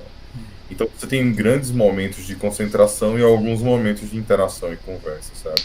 Eu tenho então, uma pergunta. Também que eu não sei se vai ter uma resposta ou se já teve casos assim. Por exemplo, no Magic, né, eu jogo Magic não, não esportivamente, não sou ex-esporte do Magic, mas enfim. É, eu vejo alguns vídeos de competições internacionais e tudo, e teve o caso do cara que ele usou uma regra é, que inclusive a forma como ele usou a regra fez com que a regra fosse mudada. Né? Ele tipo ele usou de todos os subterfúgios da regra, que era tipo nomear uma carta. E, e como o cara nomeou uma parte do nome e tendo duas cartas com a mesma parte do nome, o cara meio que ganhou por causa disso e tal. Aí meio que mudaram a regra. Se existiu algum caso assim nesse esporte, de tipo o cara usar uma regra, um artifício, um equipamento que de repente ele foi até o fundo do poço da regra para puxar. Aí ela diz, velho, isso aí não, tipo tá vale, mas pô, você tá certo, mas você é um idiota, como diria o senhor Lebowski, né, o grande Lebowski. Então. Cara, é, você tá com o cara certo aqui para é, falar pronto, desse negócio. O cara é do Comitê de Constituição e Regras da World Art. É, eu gosto dessas coisas. É, Vecchio, é teu. Cara, é, é muito legal você falar isso, Atsuhiro, porque tem um caso famoso de uma atleta aqui do Brasil, numa competição uh, de tiro de campo. Não sei nem se o Eric sabe dessa história, mas que é, um é, é uma competição de, de como se fosse simulação de situações de caça. Então não é um estilo de, de, de campo assim bonitinho. É, de cima para baixo, de baixo para cima, uh, mais perto, mais longe. Os atletas não sabem exatamente qual é a distância que ele tem que atirar, né? Uh, então eles, é, essa essa atleta aqui do Brasil, ela estava competindo, ela fez a estimativa de distância e ela errou a estimativa de distância, né? Por exemplo, ela achava assim que tinha 30 metros e tinha um pouco mais do que isso. O que aconteceu? A flecha voou e caiu antes do alvo. Quando ela caiu, ela bateu numa pedra, quebrou em três pedaços e os três pedaços cravaram no, na face. Não sei desse caso. Qual que é o ponto que vale? Se tem três pedaços diferentes de flecha, não foram duas cartas, mas a hora que você falou das duas cartas, eu lembrei. Olha, estava ali, né? A flecha bateu numa pedra. Primeiro se vale, né? Vale ponto ou não vale ponto? Porque a flecha resvalou no lugar antes e caiu lá e bateu na, no alvo. Né? Vale ou não vale? Vale, vale, vale porque vale, vale ponto. a flecha tá. Olha aí, hein? É. E aí, qual que era o ponto que ia valer? Qual dos três? Né? Nessa época não tinha isso escrito, depois isso foi escrito, mas vale onde está a ponta. Né? Sim. Tinha três pedaços diferentes. Qual deles tem a ponta, o primeiro pedaço da flecha? Ah, então foi aquele ali que valeu. Isso aí depois virou regra. Mas tem muitos casos uh, em que a gente vai aprendendo ou as coisas vão acontecendo, né? Uh, tem muitas coisas que são discutidas, assim, quando é que uma prova precisa parar, não pode parar, né? Uh, o povo sempre pergunta para a gente, se chover, para a prova, né? Se tiver vento para a competição. Depende. Aí começa os depende, tá vendo? Se tiver calor demais para uma competição. no Chile, por exemplo, né? Depende. Então, e aí essas coisas vão, vão entrando na regra, porque o clima vai mudando, as situações vão aparecendo, os equipamentos vão mudando. Né? A gente sempre responde à interpretação de equipamento novo. Olha, os caras lá do outro lado do mundo, lá no, no, na China, inventaram um arco diferente que tem três parafusinhos a mais e agora tem não sei o que, isso aqui vale. Né? Então tem muito caso assim de, de gente que apresenta equipamento na prova. E aí é para é isso também que tem um. Fiz em casa, vai... né? Tipo. Rapaz, eu vi um equipamento uma vez, Mundial da Juventude, nos Estados Unidos, 2015 15, acho, uma coisa dessas. Uh, era um garoto que tinha deficiência auditiva e eles fizeram um sistema que é assim: normalmente a flecha vai, o rapaz vai puxando, puxando, puxando, puxando a flecha, e aí quando a flecha passa, tem uma coisinha que chama clique que faz assim, tec, e é a hora de, do, do recurvo disparar. Sim. Esse clicker batia num araminho que mexia e encostava no dedo dele.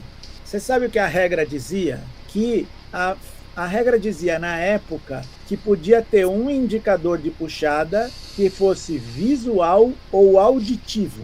Ou um ou outro, no caso.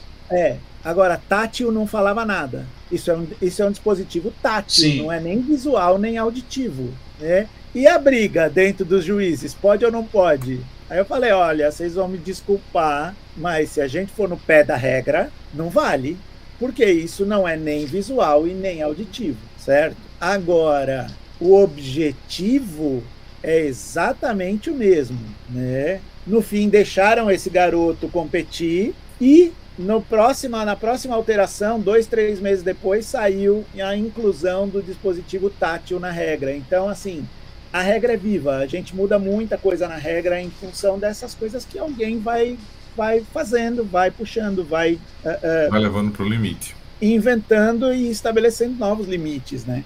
Sim. A gente fez isso muito, assim, agora a gente tem visto isso muito no Barbowl, que é uma categoria que entrou agora pra, pra federação que a gente atira, né? Então a gente vê muita, muita coisa diferente chegando, muita dedeira diferente, porque as dedeiras a gente estava acostumado com as dedeiras do recurvo, que elas só podem, elas basicamente não podem ter um gatilho, não ter auxílio, e aí quando vai pro Barbowl já tem muita coisa que, que ajuda a mirar, então a gente precisa ficar olhando, assim, ficar catando piolho em equipamento do arqueiro para procurar o mínimo detalhe. Nisso surge muita foto. Tipo, essa dedeira pode, não pode. Até cor de costura a gente tem que olhar, dependendo do, da divisão que o cara vai tirar. Tipo, se a, costura do cara é de uma cor só, se é de duas cores, se é de três cores, e, enfim. Tem muito detalhezinho que a gente vai, vai, vai. Cada competição que entra, a gente vai, tipo, juntando material para a próxima inspeção, assim, ah, esse equipamento passou assim, tipo, não pode, assim.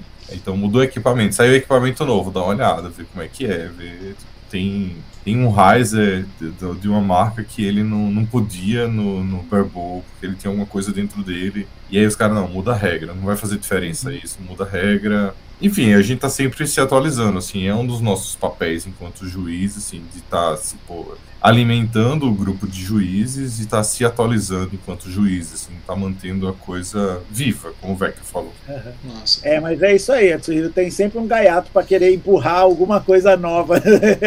Imagina. Surgiu uma pergunta aí no chat, né, do Irafran Jucá. Em uma prova, quando o atleta é chamado a fazer um exame são encontradas substâncias identificáveis, né, essa questão que a gente falou do doping e tal. Qual é o procedimento a ser seguido? Há responsáveis para decidir se são proibidas? Quem são? Como é que é feito isso aí? Bom, se, se é um campeonato onde vai ter exame antidoping, em que alguém vá fazer um antidoping, cara, tem todo um procedimento. Vem alguém de uma agência específica para fazer para fazer a coleta dentro do padrão. Uh, é, é, vem alguém do, do, da ABCD, né, da Associação Brasileira de Controle de Dopagem. E aí não é, não é, é se a substância é identificável ou não, procedimento a ser seguido, tem todo o procedimento, regra. Uh, isso não é uma coisa que sai de um dia para o outro, né?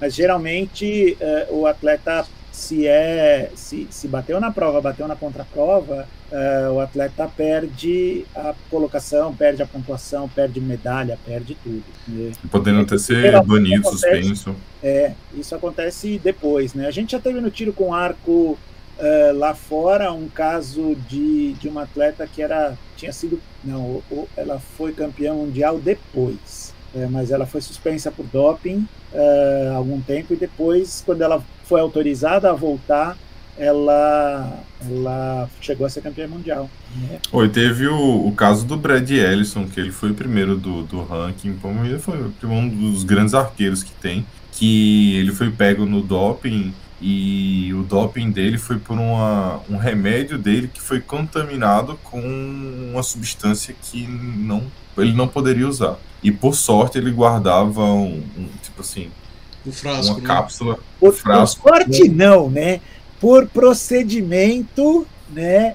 Ele, ele é super metódico por procedimento. Todos os remédios que ele comprava, que ele mandava manipular, né? Ele guardava é, um. Ele guardava amostras. O frasco, ele não tomava 100% dos frascos, né? Nos Estados Unidos, muita coisa é manipulada, né? Uh, e ele sempre guardava os frascos com dois ou três comprimidos E uma vez que ele pegou, foi acusado, porque bateu no primeiro teste, puta, fizeram a caveira do cara, né? Foi foda. E foi contaminação cruzada, ele não teve culpa nenhuma, porque ele tinha o, o frasco, a fórmula no frasco, né? O remédio de dentro, a prescrição, ele, tinha, ele, ele guardava tudo, né?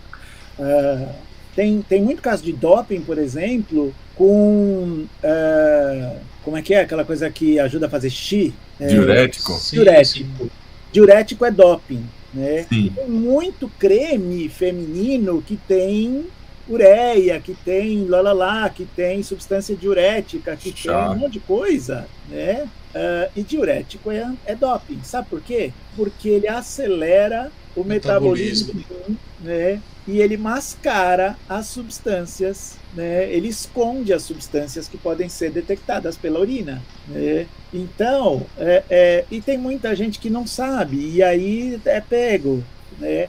Mas claro, é, é, quando a gente está falando de doping em alto nível, né, alto rendimento, aí a brincadeira é outra. É, né, tem os atletas todos que vão para campeonato recebem é, documentos, tem é, é, assinam termos de Era isso que eu ia falar. Não pode dizer que não sabia, né? Entrou na competição, não. você sabe tudo antes. Está inscrito em algum ah. canto. Você está dirigindo o carro e bate o carro, ninguém pode te alegar, ah, eu não sabia que a lei era essa. É, você não pode alegar desconhecimento. Sim. É. Oh, o André botou um caso aqui. Oi. Que foi no Brasileiro de 2021, tinha um arco artesanal no Berbol que o punho do arco era esculpido uma cabeça de dragão. E o pessoal orientou o garoto a cobrir as escamas. Esse arco, esse arco rendeu história lá naquele na sala do Chamaram ele de Goku, alguma coisa assim. Dragon aí, Ball é Z. Seguinte, né? Você tem um negócio que é todo assim, Ai, eu posso André. usar aquela, aquela quina como uma referência no olho, né? Num arco que teoricamente não pode ter mira. Meu Deus. Esse arco, esse arco, esse arco era bem interessante, assim, o um arco todo esculpido. E no fim, os juízes, e assim, quando tem casos como esse, os juízes entram em debate, né, para decidir o que fazer com aquele arco. E nessas provas eu já estava trabalhando como delegado técnico de prova, assim. Então eu estava basicamente na função, tipo, tá aí a treta, vocês têm que resolver. E minha... Eu já estava bem longe. minha opinião é essa, mas tipo assim, é vocês que resolvem, assim. Que é outra coisa legal do campeonato, de tiro com arco, é que a infraestrutura para a competição acontecer, ela é grande. Ela Sim, eu diria grande. Você acha grande, velho? Eu acho grande, assim. A gente precisa de muita gente para fazer uma Cara, competição se acontecer. você parar para pensar que numa competição com 150 pessoas, a gente tem mais de 30 trabalhando atrás, ela é grande. Sim. E aí a gente precisa se coordenar, assim. Então essas equipes estão trabalhando, então cada um tem que fazer o seu, a sua função, porque a competição ela funciona num reloginho, sabe? E um cara que dá uma mancada lá no meio do caminho, ele desanda a competição inteira. Então a gente, a gente vai, juiz trabalha para um lado, equipe de campo para o outro, o Vecchio sempre lá nos resultados, às vezes eu tô com ele, e a gente aí junto com a equipe da Brasil Arco também, o pessoal de campo que vai carregando as coisas, que vai montando, aí vem a equipe de TV, medalha. Enfim, a gente vai organizando isso tudo para a competição acontecer. E a, a vitória do campeonato é a gente ter tretas, porque sempre acontece treta, e essas tretas não chegarem nos atletas.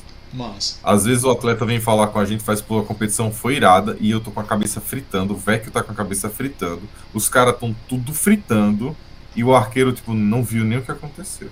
E, tipo, no, no, lá no, nos fundos rolou um quebra do cacete. Tipo. É, então, é, surgiu até o comentário aí do Nabil Hussein falou: as escamas eram uma verdadeira régua, não intencional. Tá, tudo bem. É pode não ser intencional. Mas assim, o que eu sei do futebol aqui, né? Não intencional também é falta, brother. assim, acontece, o cara não fez com essa intenção. Deu pra um dragão esculpido, bonito, pá, escamas, tal, mas velho, dá pra se aproveitar. Pra, por via da gente não ter essa. Ah, mas eu não vou me aproveitar, não. Pra gente ter certeza. Vamos ajeitar essa parada aí, beleza? Pronto. Tem, você sabe que é comum e, e nesse arco no, no Berbon, né, que é o arco pelado, uh, que não pode ter marca ali, às vezes tem marca de queda até. Você olha e, e vê que o arco deve ter caído, tem um arranhado ali. Né? Só que, cara, não pode. Enfia, enfia uma fita isolante aí em cima, enfia qualquer coisa aí em cima e tampa. É. Né? Não é para você, não é que eu tô teimando com você, é para você e para todo mundo. É, né? aquela, do México eu trago a carta marcada aí, né? Tipo, o cara tá com baralho e tem uma carta que ela tem uma pontinha dela que é para cima. Você olha para ele e você sabe, você sabe que aquela é aquela carta.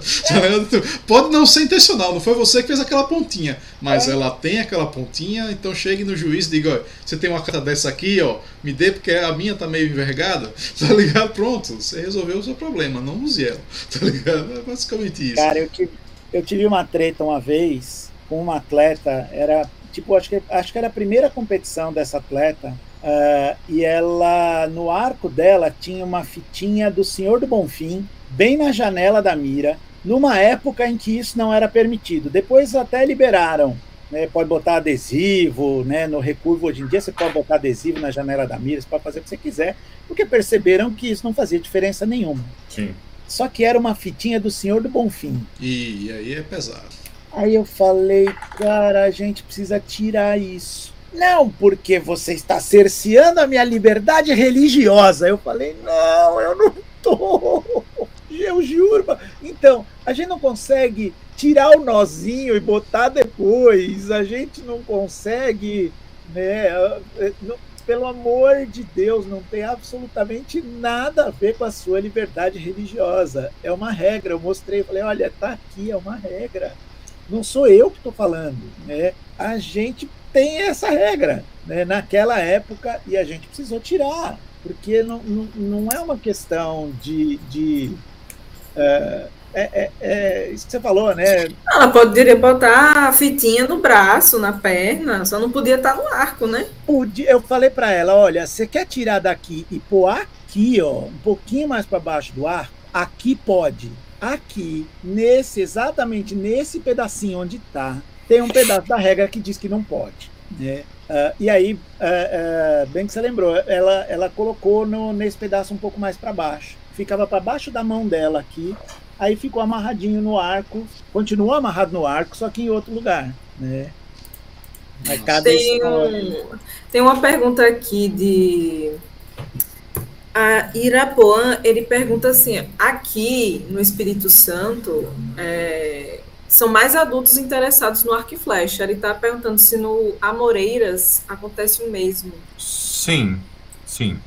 A maioria que procura aqui é adulto. A gente tem gente procurando aula para criança, assim. Eu tenho muito gente que vem com criança muito pequena, 4, 5, 6, até 8, assim, eu já fico 8 você já começa, assim, aí eu vou falar de idade, assim, arco e flecha e início. Eu acho para iniciar, tipo, 11, 12, 13, uma idade legal, assim. A Federação Internacional começa com sub-17. Sub-17 ela começa, né, Vecchio. Que aí você tem os garotos de 15, 16, 17 que já estão atirando, 15, 16, 14, 15, 16. competição, né? Sim, competição.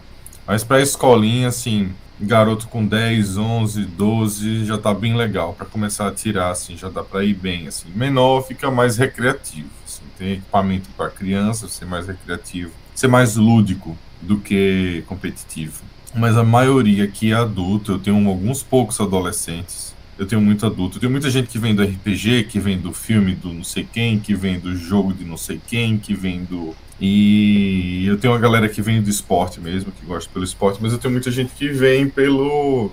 Lúdico, né? Pelo medieval. Sim. É, que vem pelo, pelo lazer, pelo medieval e termina ficando, assim. Tem muita gente que veio de jogo. Ah, eu vi num jogo e sempre quis, eu tive esse sonho. Enfim. Mas tem uma maioria de adultos aqui, que a minha maioria é de adultos.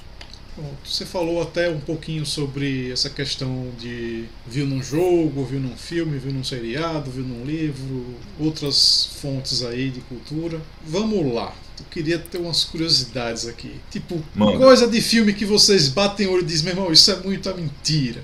E não tem como, isso é impossível. E tem coisas que, pô, isso aí foi bacana. Como você deu o exemplo do, do arco, que ele usou um arco de verdade no seriado, tipo de uma marca que realmente existe e tal. Coisas assim que vocês batem. Eu não vou falar de Legolas porque até no próprio filme ele é absurdo.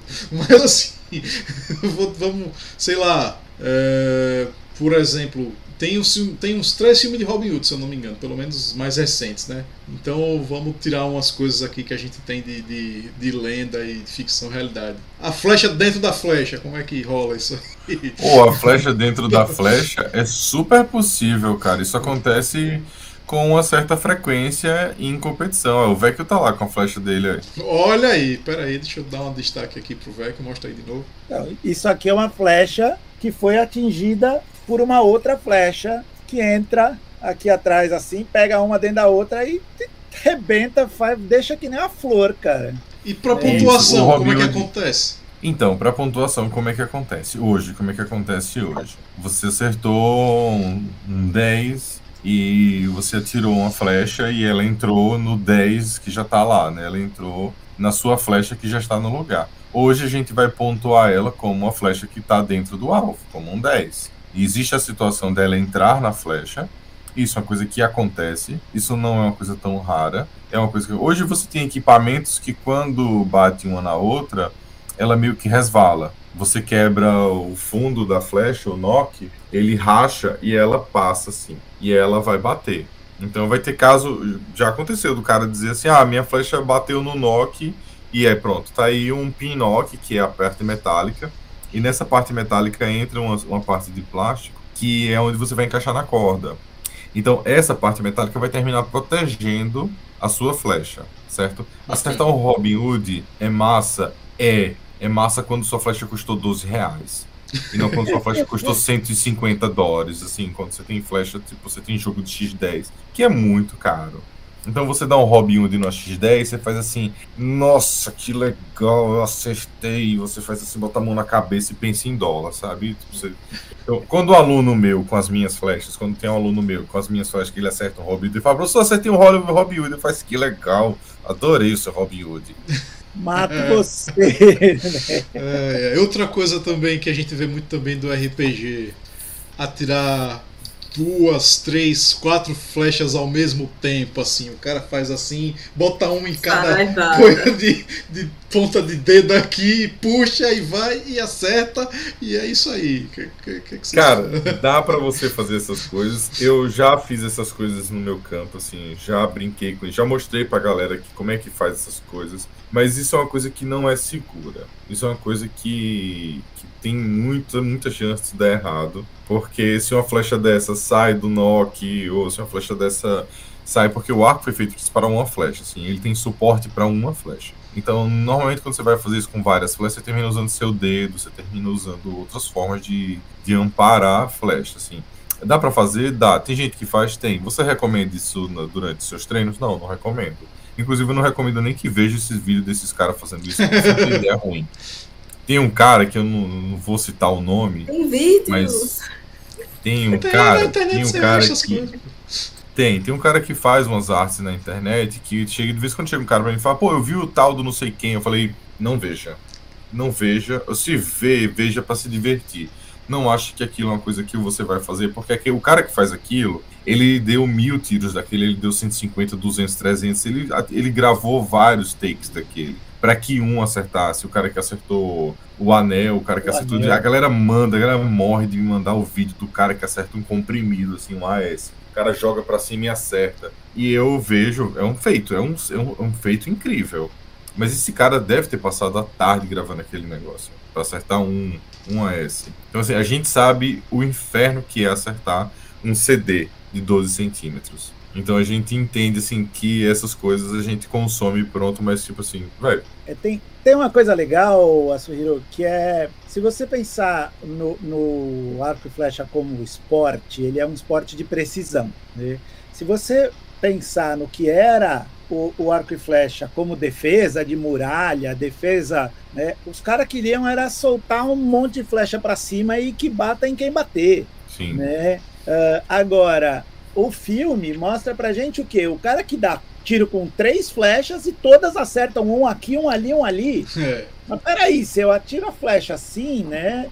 É, é, é como é que é esse negócio? É, é, é legal, o, o Thiago colocou no chat no, no YouTube pra gente, os caras que atiram a flecha fazendo curva, né? Uh, e é, isso é muito, muito real, porque o pessoal acha que a flecha voa reta, né? voa dura. E não, quando a gente pega uma flecha, né, deixa eu pegar uma outra aqui, mas quando a gente. O pessoal acha que a flecha é dura, não, a flecha é um treco super mole. Né? Uma flecha, quando ela voa, ela dobra. Só que ela dobra para um lado e ela dobra para o outro. Ela dobra para um lado e ela dobra para o outro. Ela dobra para um lado, né? O cara que faz aquela flecha voar torta, ele faz essa flecha sair do arco assim, só que aí ela vai ter uma força que vai fazer isto aqui com ela, a flecha tá, tá regulada errada, né? Tá muito dura, ela não tá feita para voar retinho. Ela vai fazer um negócio Sim. assim, ela vai voar para um lado, aí a rabeta vai para o outro lado, ela vai mudar de direção de novo. Não é um tiro de precisão, é um tiro que foi alterada a regulagem do equipamento para ele fazer aquela curva, né? De novo, e o cara vai gravar trocentas vezes para acertar uma que passa de um lado, outra que passa do outro, mas isso acontece. A gente pega equipamento mal regulado, quando o povo chega com os equipamentos assim, você olha a flecha de trás e você vê a flecha voando toda torta. Você fala, Deus do céu, vamos arrumar esse trem aí, vamos arrumar esse negócio. Que mais? Que mais? Qual é? Você Cara, esse negócio, esse, a, a, a, gente, a gente em campeonato brasileiro, quando está nas finais, a gente fica numa posição mais avançada em relação ao campo. A gente fica meio que à frente do campo. Então a gente vê eles atirando as flechas e escuta os sons das flechas. E teve um campeonato que o Vecchio tava, tava com o microfone na mão e o cara tira uma flecha que a pena estava descolada. E o barulho quando a pena está descolada é muito característico. Então a flecha passou e o Vecchio falou esse barulho característico da pena que tá descolada é normal, não sei o que, de flecha aí. Eu falei, cara, aqui, ó, ó o Vecchio ajudando o arqueiro a identificar a flecha dele que tá descolada a pena. Mas fez o barulho, assim. Aí passou lá a flecha. Então, assim, a gente, a gente de tanto tempo que a gente tá tipo, envolvido, ah, tem uma coisa que eu brinco quando eu tô dando aula, é barulho técnico. O cara dá um tiro e, tipo, o som é estranho. E você fala assim, tem alguma coisa errada no seu equipamento. E a gente vai catar, e normalmente tem um parafuso solto, tem alguma coisa que não. Tipo, tem um parafuso assim que tá uma volta solta. Você aperta, o barulho para. Assim. Então, a gente tá acostumado com os nossos sons, assim, a gente já conhece os. Então, tipo. A gente brinca que a gente afina o instrumento realmente, né? Porque é, é, se você pensar, tem uma corda que tá vibrando, cara. Tem uma frequência ali. Ela faz um som. É, é sensacional. Afina. Manda, Surriro, manda as perguntas, Vai, manda as três. Falaram aí. do Arrow. Eu, assim, eu não acompanho o Arrow, desculpa, mas disseram que ele usa uma Oneida e um dos inimigos uma vez um, usava uma PSE. Acho que são tipos, né? De, não sei se são marcas. São marcas. Né? Marcas, né? Oh, o Oneida, o Oneida é um arco que eu, sinceramente, eu acho ele muito esquisito. Procura a foto do Oneida aí. Tem uma galera que é louco pelo Oneida, assim, louca, louca, louca. Acho o Oneida o máximo. Eu acho ele um arco muito esquisito, mas eu acho ele bacana, assim. Eu já vi atirar, eu acho massa. Mas eu acho, tipo, ele bem, sabe, esquisito para um arco. Assim, porque ele nem é um composto, nem é um recurvo, e ele tem característica dos dois. Ele é, ele é considerado um arco composto. É? Né? É. Ele é considerado um arco porque ele tem polia, ele tem redução, ele tem, ele é, ele é considerado um arco composto, né? Uh, mas é, é porque ele tem a, a ponta dele é como se fossem lâminas de recurvo, né? Uh, mas ele tem as polias no meio, ele tem redução. Eu já tirei com Oneida, uh, é um arco muito, muito diferente de atirar, né? Uh, ninguém usa em competição, o pessoal usa muito em caça, porque ele é um arco que consegue ter muita potência, né? Uma redução bem grande, então o caçador gosta de usar. Né? Ele é curto. Ele é, ele tem o tamanho mais ou menos de um composto, né? Uh, uh, mas ele tem menos, menos cabo, né? ele tem menos coisa para enroscar. Então é, é, um dos motivos que, que alguns caçadores dizem que, que gostam por causa disso. Né? Uh, e ele é um arco tão diferente que é por isso que o, que o Arrow lá usava esse tipo de arco mesmo quando eles fizeram o, os seriados, principalmente as primeiras uh, temporadas, né? Ele, ele tinha, ele usava esse arco aí. É, eu Oneida. Eu tenho, tenho um aluno do, do Amoreira, assim, ele não tá mais aqui, né? Ele tá morando no Rio agora. Ele é, assim, um fã do Oneida, cara. Ele adora o Oneida, ele largou o composto, largou o recurvo e ficou só no Oneida. É, É, o cara que vai atirar para se divertir, né? Sim, sim. É isso que eu, que eu acho muito legal do esporte, pessoal, é, é tem espaço para todo mundo. Tem espaço para quem quer treinar todo santo dia e quero competir, quero fazer. Tem espaço para quem quer atirar só para se divertir. Tem espaço para quem quer atirar com o arco do arqueiro verde. né? Tem, tem de tudo, tem espaço para todo mundo. É isso que a gente acha, acha muito legal. Sim. E tipo, eu, tenho gente que atira, tem um arco que é artesanal, que é uma coisa tipo. A gente tem muito fabricante artesanal aqui no Brasil. A gente tem muito. Tem alguns caras que fabricam arco há muitos anos. A gente tem fabricante de corda no Brasil, famoso. A gente tem fabricante de arco muito bom aqui. A gente tem bons artesãos no Brasil. E uh, existem arqueiros que estão ali só pela.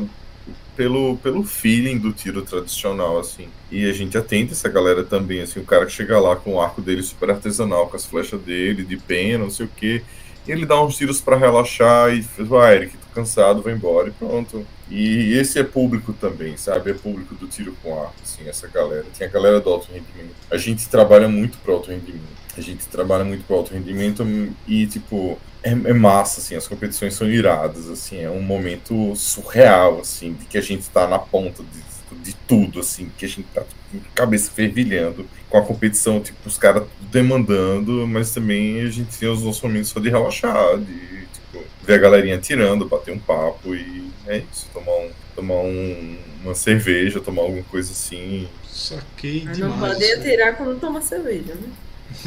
Depende do lugar. Tipo assim, existe um.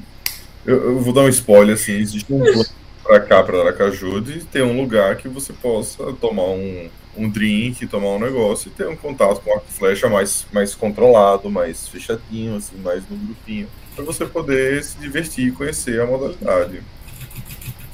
Massa, bacana. Eu, eu, sinceramente tenho muito interesse.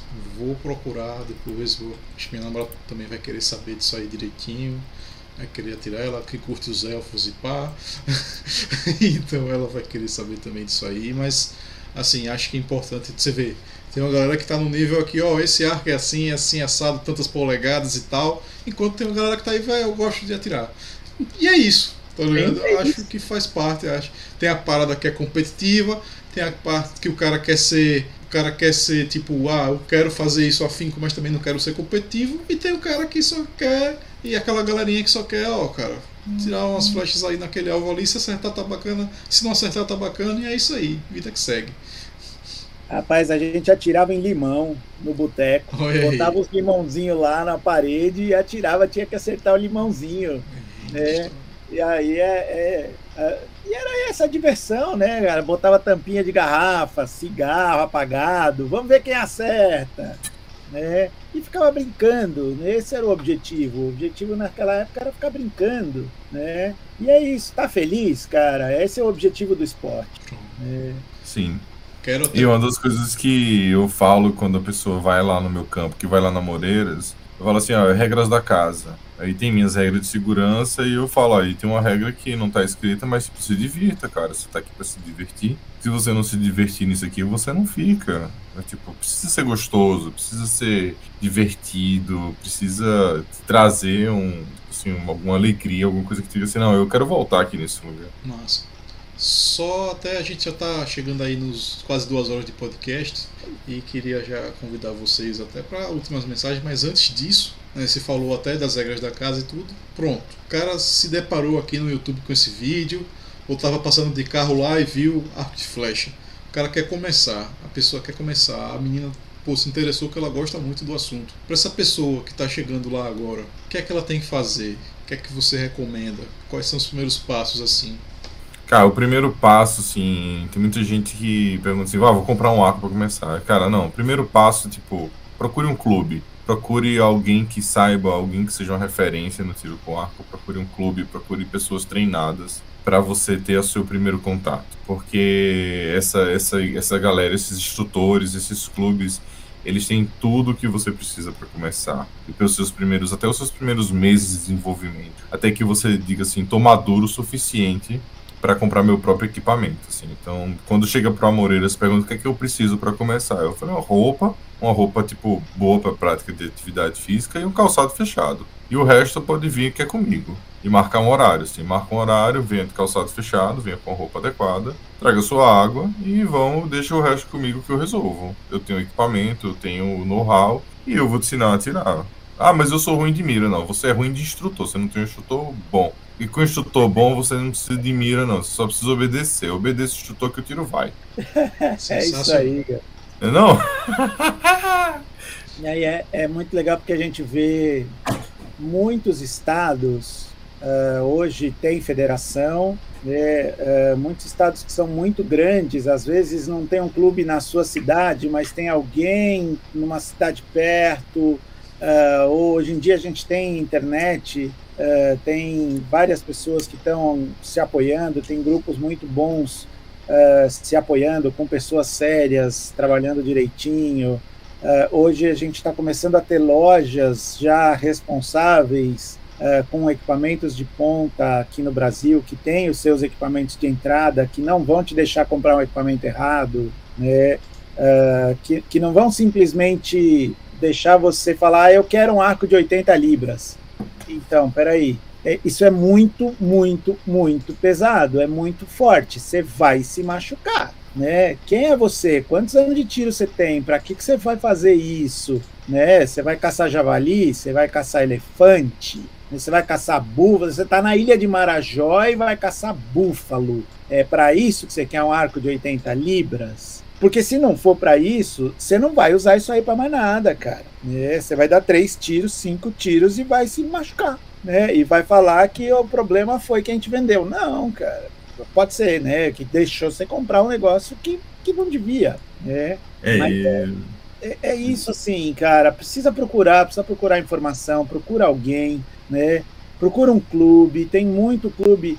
Uh, uh, a gente tem a Brasil Arco, né, que é a, é a federação, é a Confederação Brasileira de Tiro com Arco hoje, né, cbetarco.org.br, mas também tem a Field Brasil, aqui no, no Brasil, que é uma outra linha que uh, tem as, as competições de field, tem competições de uma outra en, uh, entidade americana, que tem uma, uma, uma, capilaridade, assim, tem muito mais gente no Brasil inteiro que atira pela Field Brasil, com núcleos muito mais menos polarizados, vai, menos em grandes capitais. Então, cara, tem muito lugar para procurar informação, para não fazer besteira, não se machucar. Né? Ninguém entra no esporte para se machucar, todo mundo quer brincar, se divertir e, de repente, virar um atleta. Né? Exatamente. Pô, bacana, velho. Antes de tudo, muito obrigado a vocês dois por ter aceitado esse convite, por ter participado com a gente. É, sinceramente, muita coisa que eu não sabia, muita coisa que eu não fazia ideia. E, claro, eu, eu admiro muito quem tem o esporte, uma coisa assim, e, e faz daquilo o seu modo de viver. Eu acho isso muito bacana. E por só os rolês que vocês fazem aí realmente dá um orgulhozinho assim que eu vejo na cara de vocês estampado assim esse rolê que vocês fazem muito bom agradecer mesmo agradecer a todo mundo que está assistindo a gente aí, com certeza muitas pessoas que vocês conhecem, pessoas que também passaram a conhecer agora um pouquinho com a gente. E também né, saber todo mundo aí o que é que vocês acharam, como é que vocês estão, o que é que vocês vão fazer daqui para frente também, pode fazer jabá também, o que é que vai acontecer, se vai ter campeonato daqui para o fim do ano, fim do semestre, fala aí. Ah, assim, te agradecer. Eu fiquei muito feliz. Eu já acompanhava o do Cabrunco. E eu falei, poxa, sou doido para participar de um podcast. Aí você falou, Se as pessoas soubessem que era só falar, é, é, é, é, nunca bate. Tipo, a pessoa não sabe que é só falar e eu não sei que é só falar com a pessoa. Aí não bate. Não, mas falou, chama um brother seu para bater um papo, porque se eu vou chamar o cara que tá nas tretas comigo, tudo que é treta que ele tá comigo. É, competição, a gente tem muita competição pela frente. Eu tenho umas, o Vec tem outras. Eu vou falar um pouco das minhas, assim, porque esse ano eu subi para internacional, então eu recebi desafios novos. Esse ano eu tô na final da Copa do Mundo de tiro com ar. É tipo. Onde a... isso? Hermosillo, México. Ok. De 7 a de 9 a 11 de setembro desse ano. Então, assim, é a minha primeira participação como juiz internacional. Eu peguei uma final de Copa do Mundo. É uma puta responsa. Eu tô, já estou ensaiando as tretas que eu vou passar lá. E a gente, a gente sabe o histórico de tretas em finais de Copa do Mundo. Então, é outra coisa que eu recebi. Eu vou ser chefe dos juízes em Buenos Aires. Assim, é outro trabalho também que é bem delicado, porque você é o cara que conduz a equipe. Você é, é basicamente vai ser a cara dos juízes. Você vai estar tá lá tipo, orientando, dizendo faça isso, não faça aquilo. E, enfim, as mil histórias que a gente. Que se você der cinco horas de podcast, a gente não termina de contar. Nossa. E isso é um pouco do que tem. Pra... Aqui no Brasil a gente vai ter a Ginasia, que é um evento internacional do promovido pelos. Aqui vai ser pelo CBDE, que é escolar, então vai ser um sub-15, 13, 14 15. Esse é um evento internacional sediado no Brasil, no Rio de Janeiro. A gente vai trabalhar também nesse evento, coordenando a arbitragem, coordenando, fazendo a coordenação técnica do evento. E Brasil, a gente tem os três campeonatos brasileiros. A gente tem em maio o Paralímpico, em junho o Base, que é a garotada, mais o Master. E em setembro a gente tem o Campeonato Brasileiro Adulto, que é a categoria aberta para todo mundo, para todos os participantes, para todas as idades, assim, a categoria aberta, né? Enfim, muito obrigado pela oportunidade. Quem estiver acompanhando aí e quiser experimentar o tiro com arco aqui em Aracaju, vai lá no Amoreiras ou pega meu contato no Amoreiras e fala comigo diretamente. O Instagram do Amoreiras está aí na descrição desse vídeo, galera. Isso. E é isso. Muito obrigado, Suhiro Maiara. E até o próximo podcast. Olha aí. A gente que agradece. De Imhotep para o mundo aí, tá vendo? Imhotep, nossa senhora, cara, Imhotep. O cosplay, o famigerado cosplay que era pra ser de, de, um, de um, desenho e eu virei Imhotep. Você virou Imhotep. Num evento de anime. Você foi. É isso aí. Imortalizado. Eu quero saber dessa história depois. É, tá vendo? depois eu consigo ler aí. Tá vendo? Tem que fazer um podcast para contar esses podres dos amigos, é. a gente poder usar depois contra eles.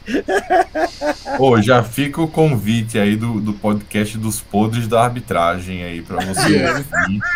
As armadas, cartão camaleão, falta, as tretas que a gente passa. As tretas que a gente passa com o juiz. Nossa, o sódio.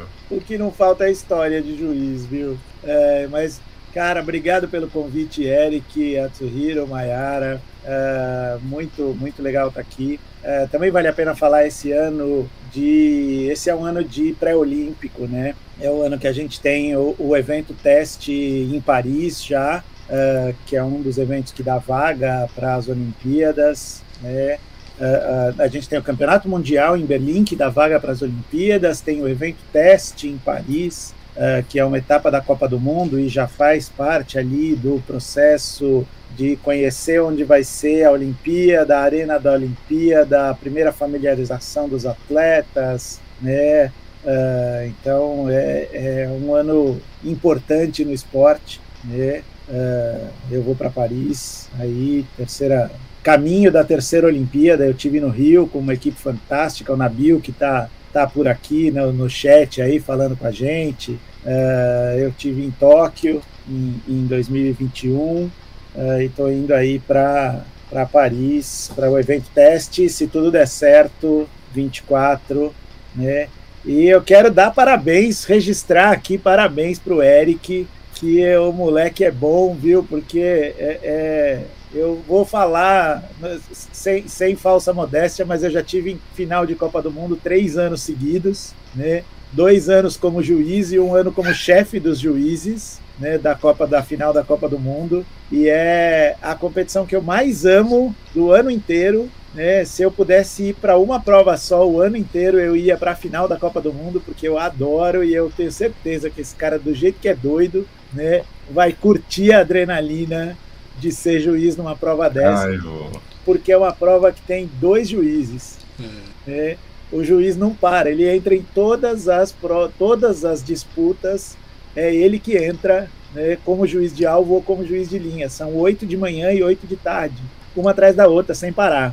Então não é para qualquer um, não. Se botaram esse cara lá, o cara é fera, viu?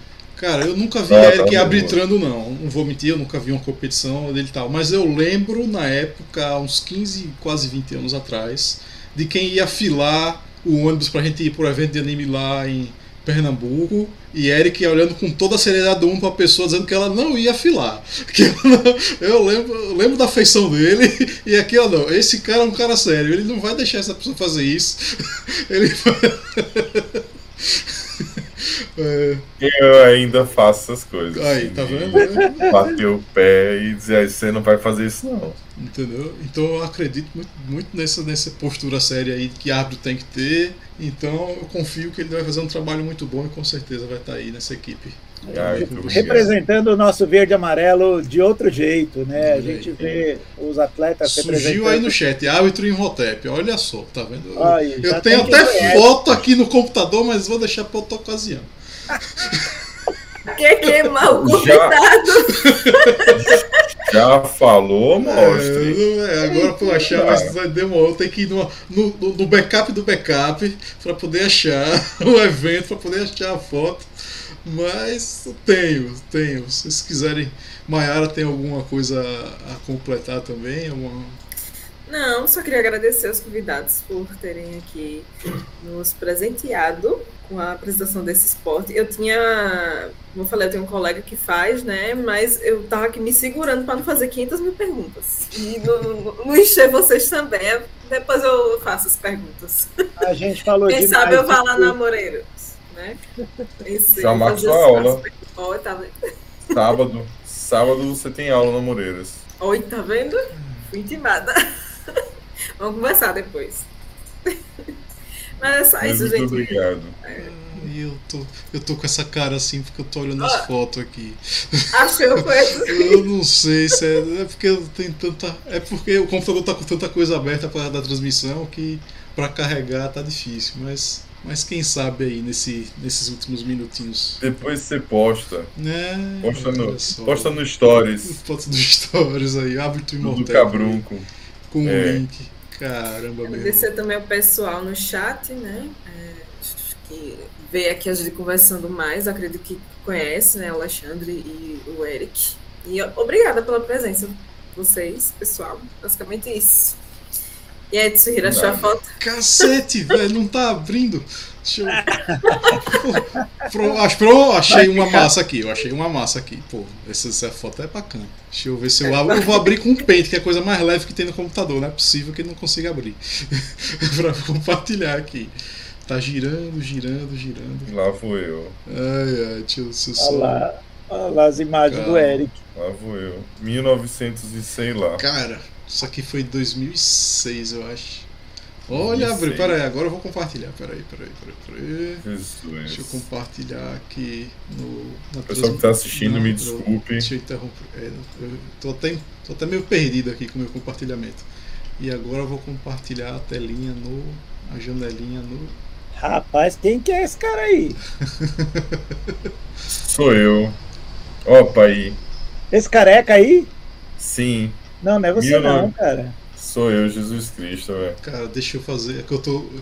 eu coloquei Ô, sem querer a janela errada, Tem mas eu vou botar, tem que colocar. botar isso aí pro YouTube lá, cara, que não saiu ainda não. Vou, vou colocar, lá. vou colocar.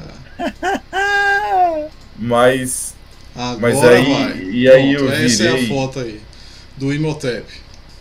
eu virei o Imhotep no evento, cara. Os caras, de onde eu passava, os caras me chamavam de Imhotep. Na época, a múmia, acho que o filme era a múmia. assim. É, era, o filme era. E, velho, é porque também tinha a pintura que você tava no olho, então era meio egípcia assim e tal, né? Tava igual, velho. É, velho, tava, tava massa. Tava massa. Desgraça. Pronto, tá, tá aí alguns segundinhos de, de lembrança. Imhotep. tá guardado já. Já fiz a cópia. Pronto. É, a Tsuhiro era o cara que historicamente guarda foto de todo mundo, né? E exposta no, no Fotolog, Orkut, Facebook e, e agora no podcast. Bom.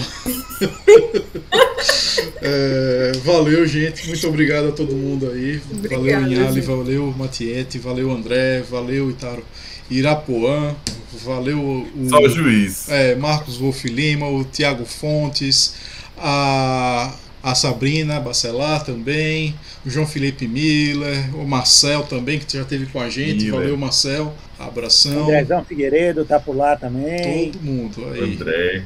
Então, André é gente, outro que tem história. Olha Nossa aí, Senhora. sensacional. Bom, a gente vai ficando por aqui, mas nossa salinha de conversa vai continuar aberta. Então, um beijo, um abraço a todo mundo a quem couber. Tchau, Valeu, gente. e em Ali quer a cesta básica dele ainda. Ou a gente vai arranjar uma cesta básica, você vai ver. Valeu, gente, até a próxima.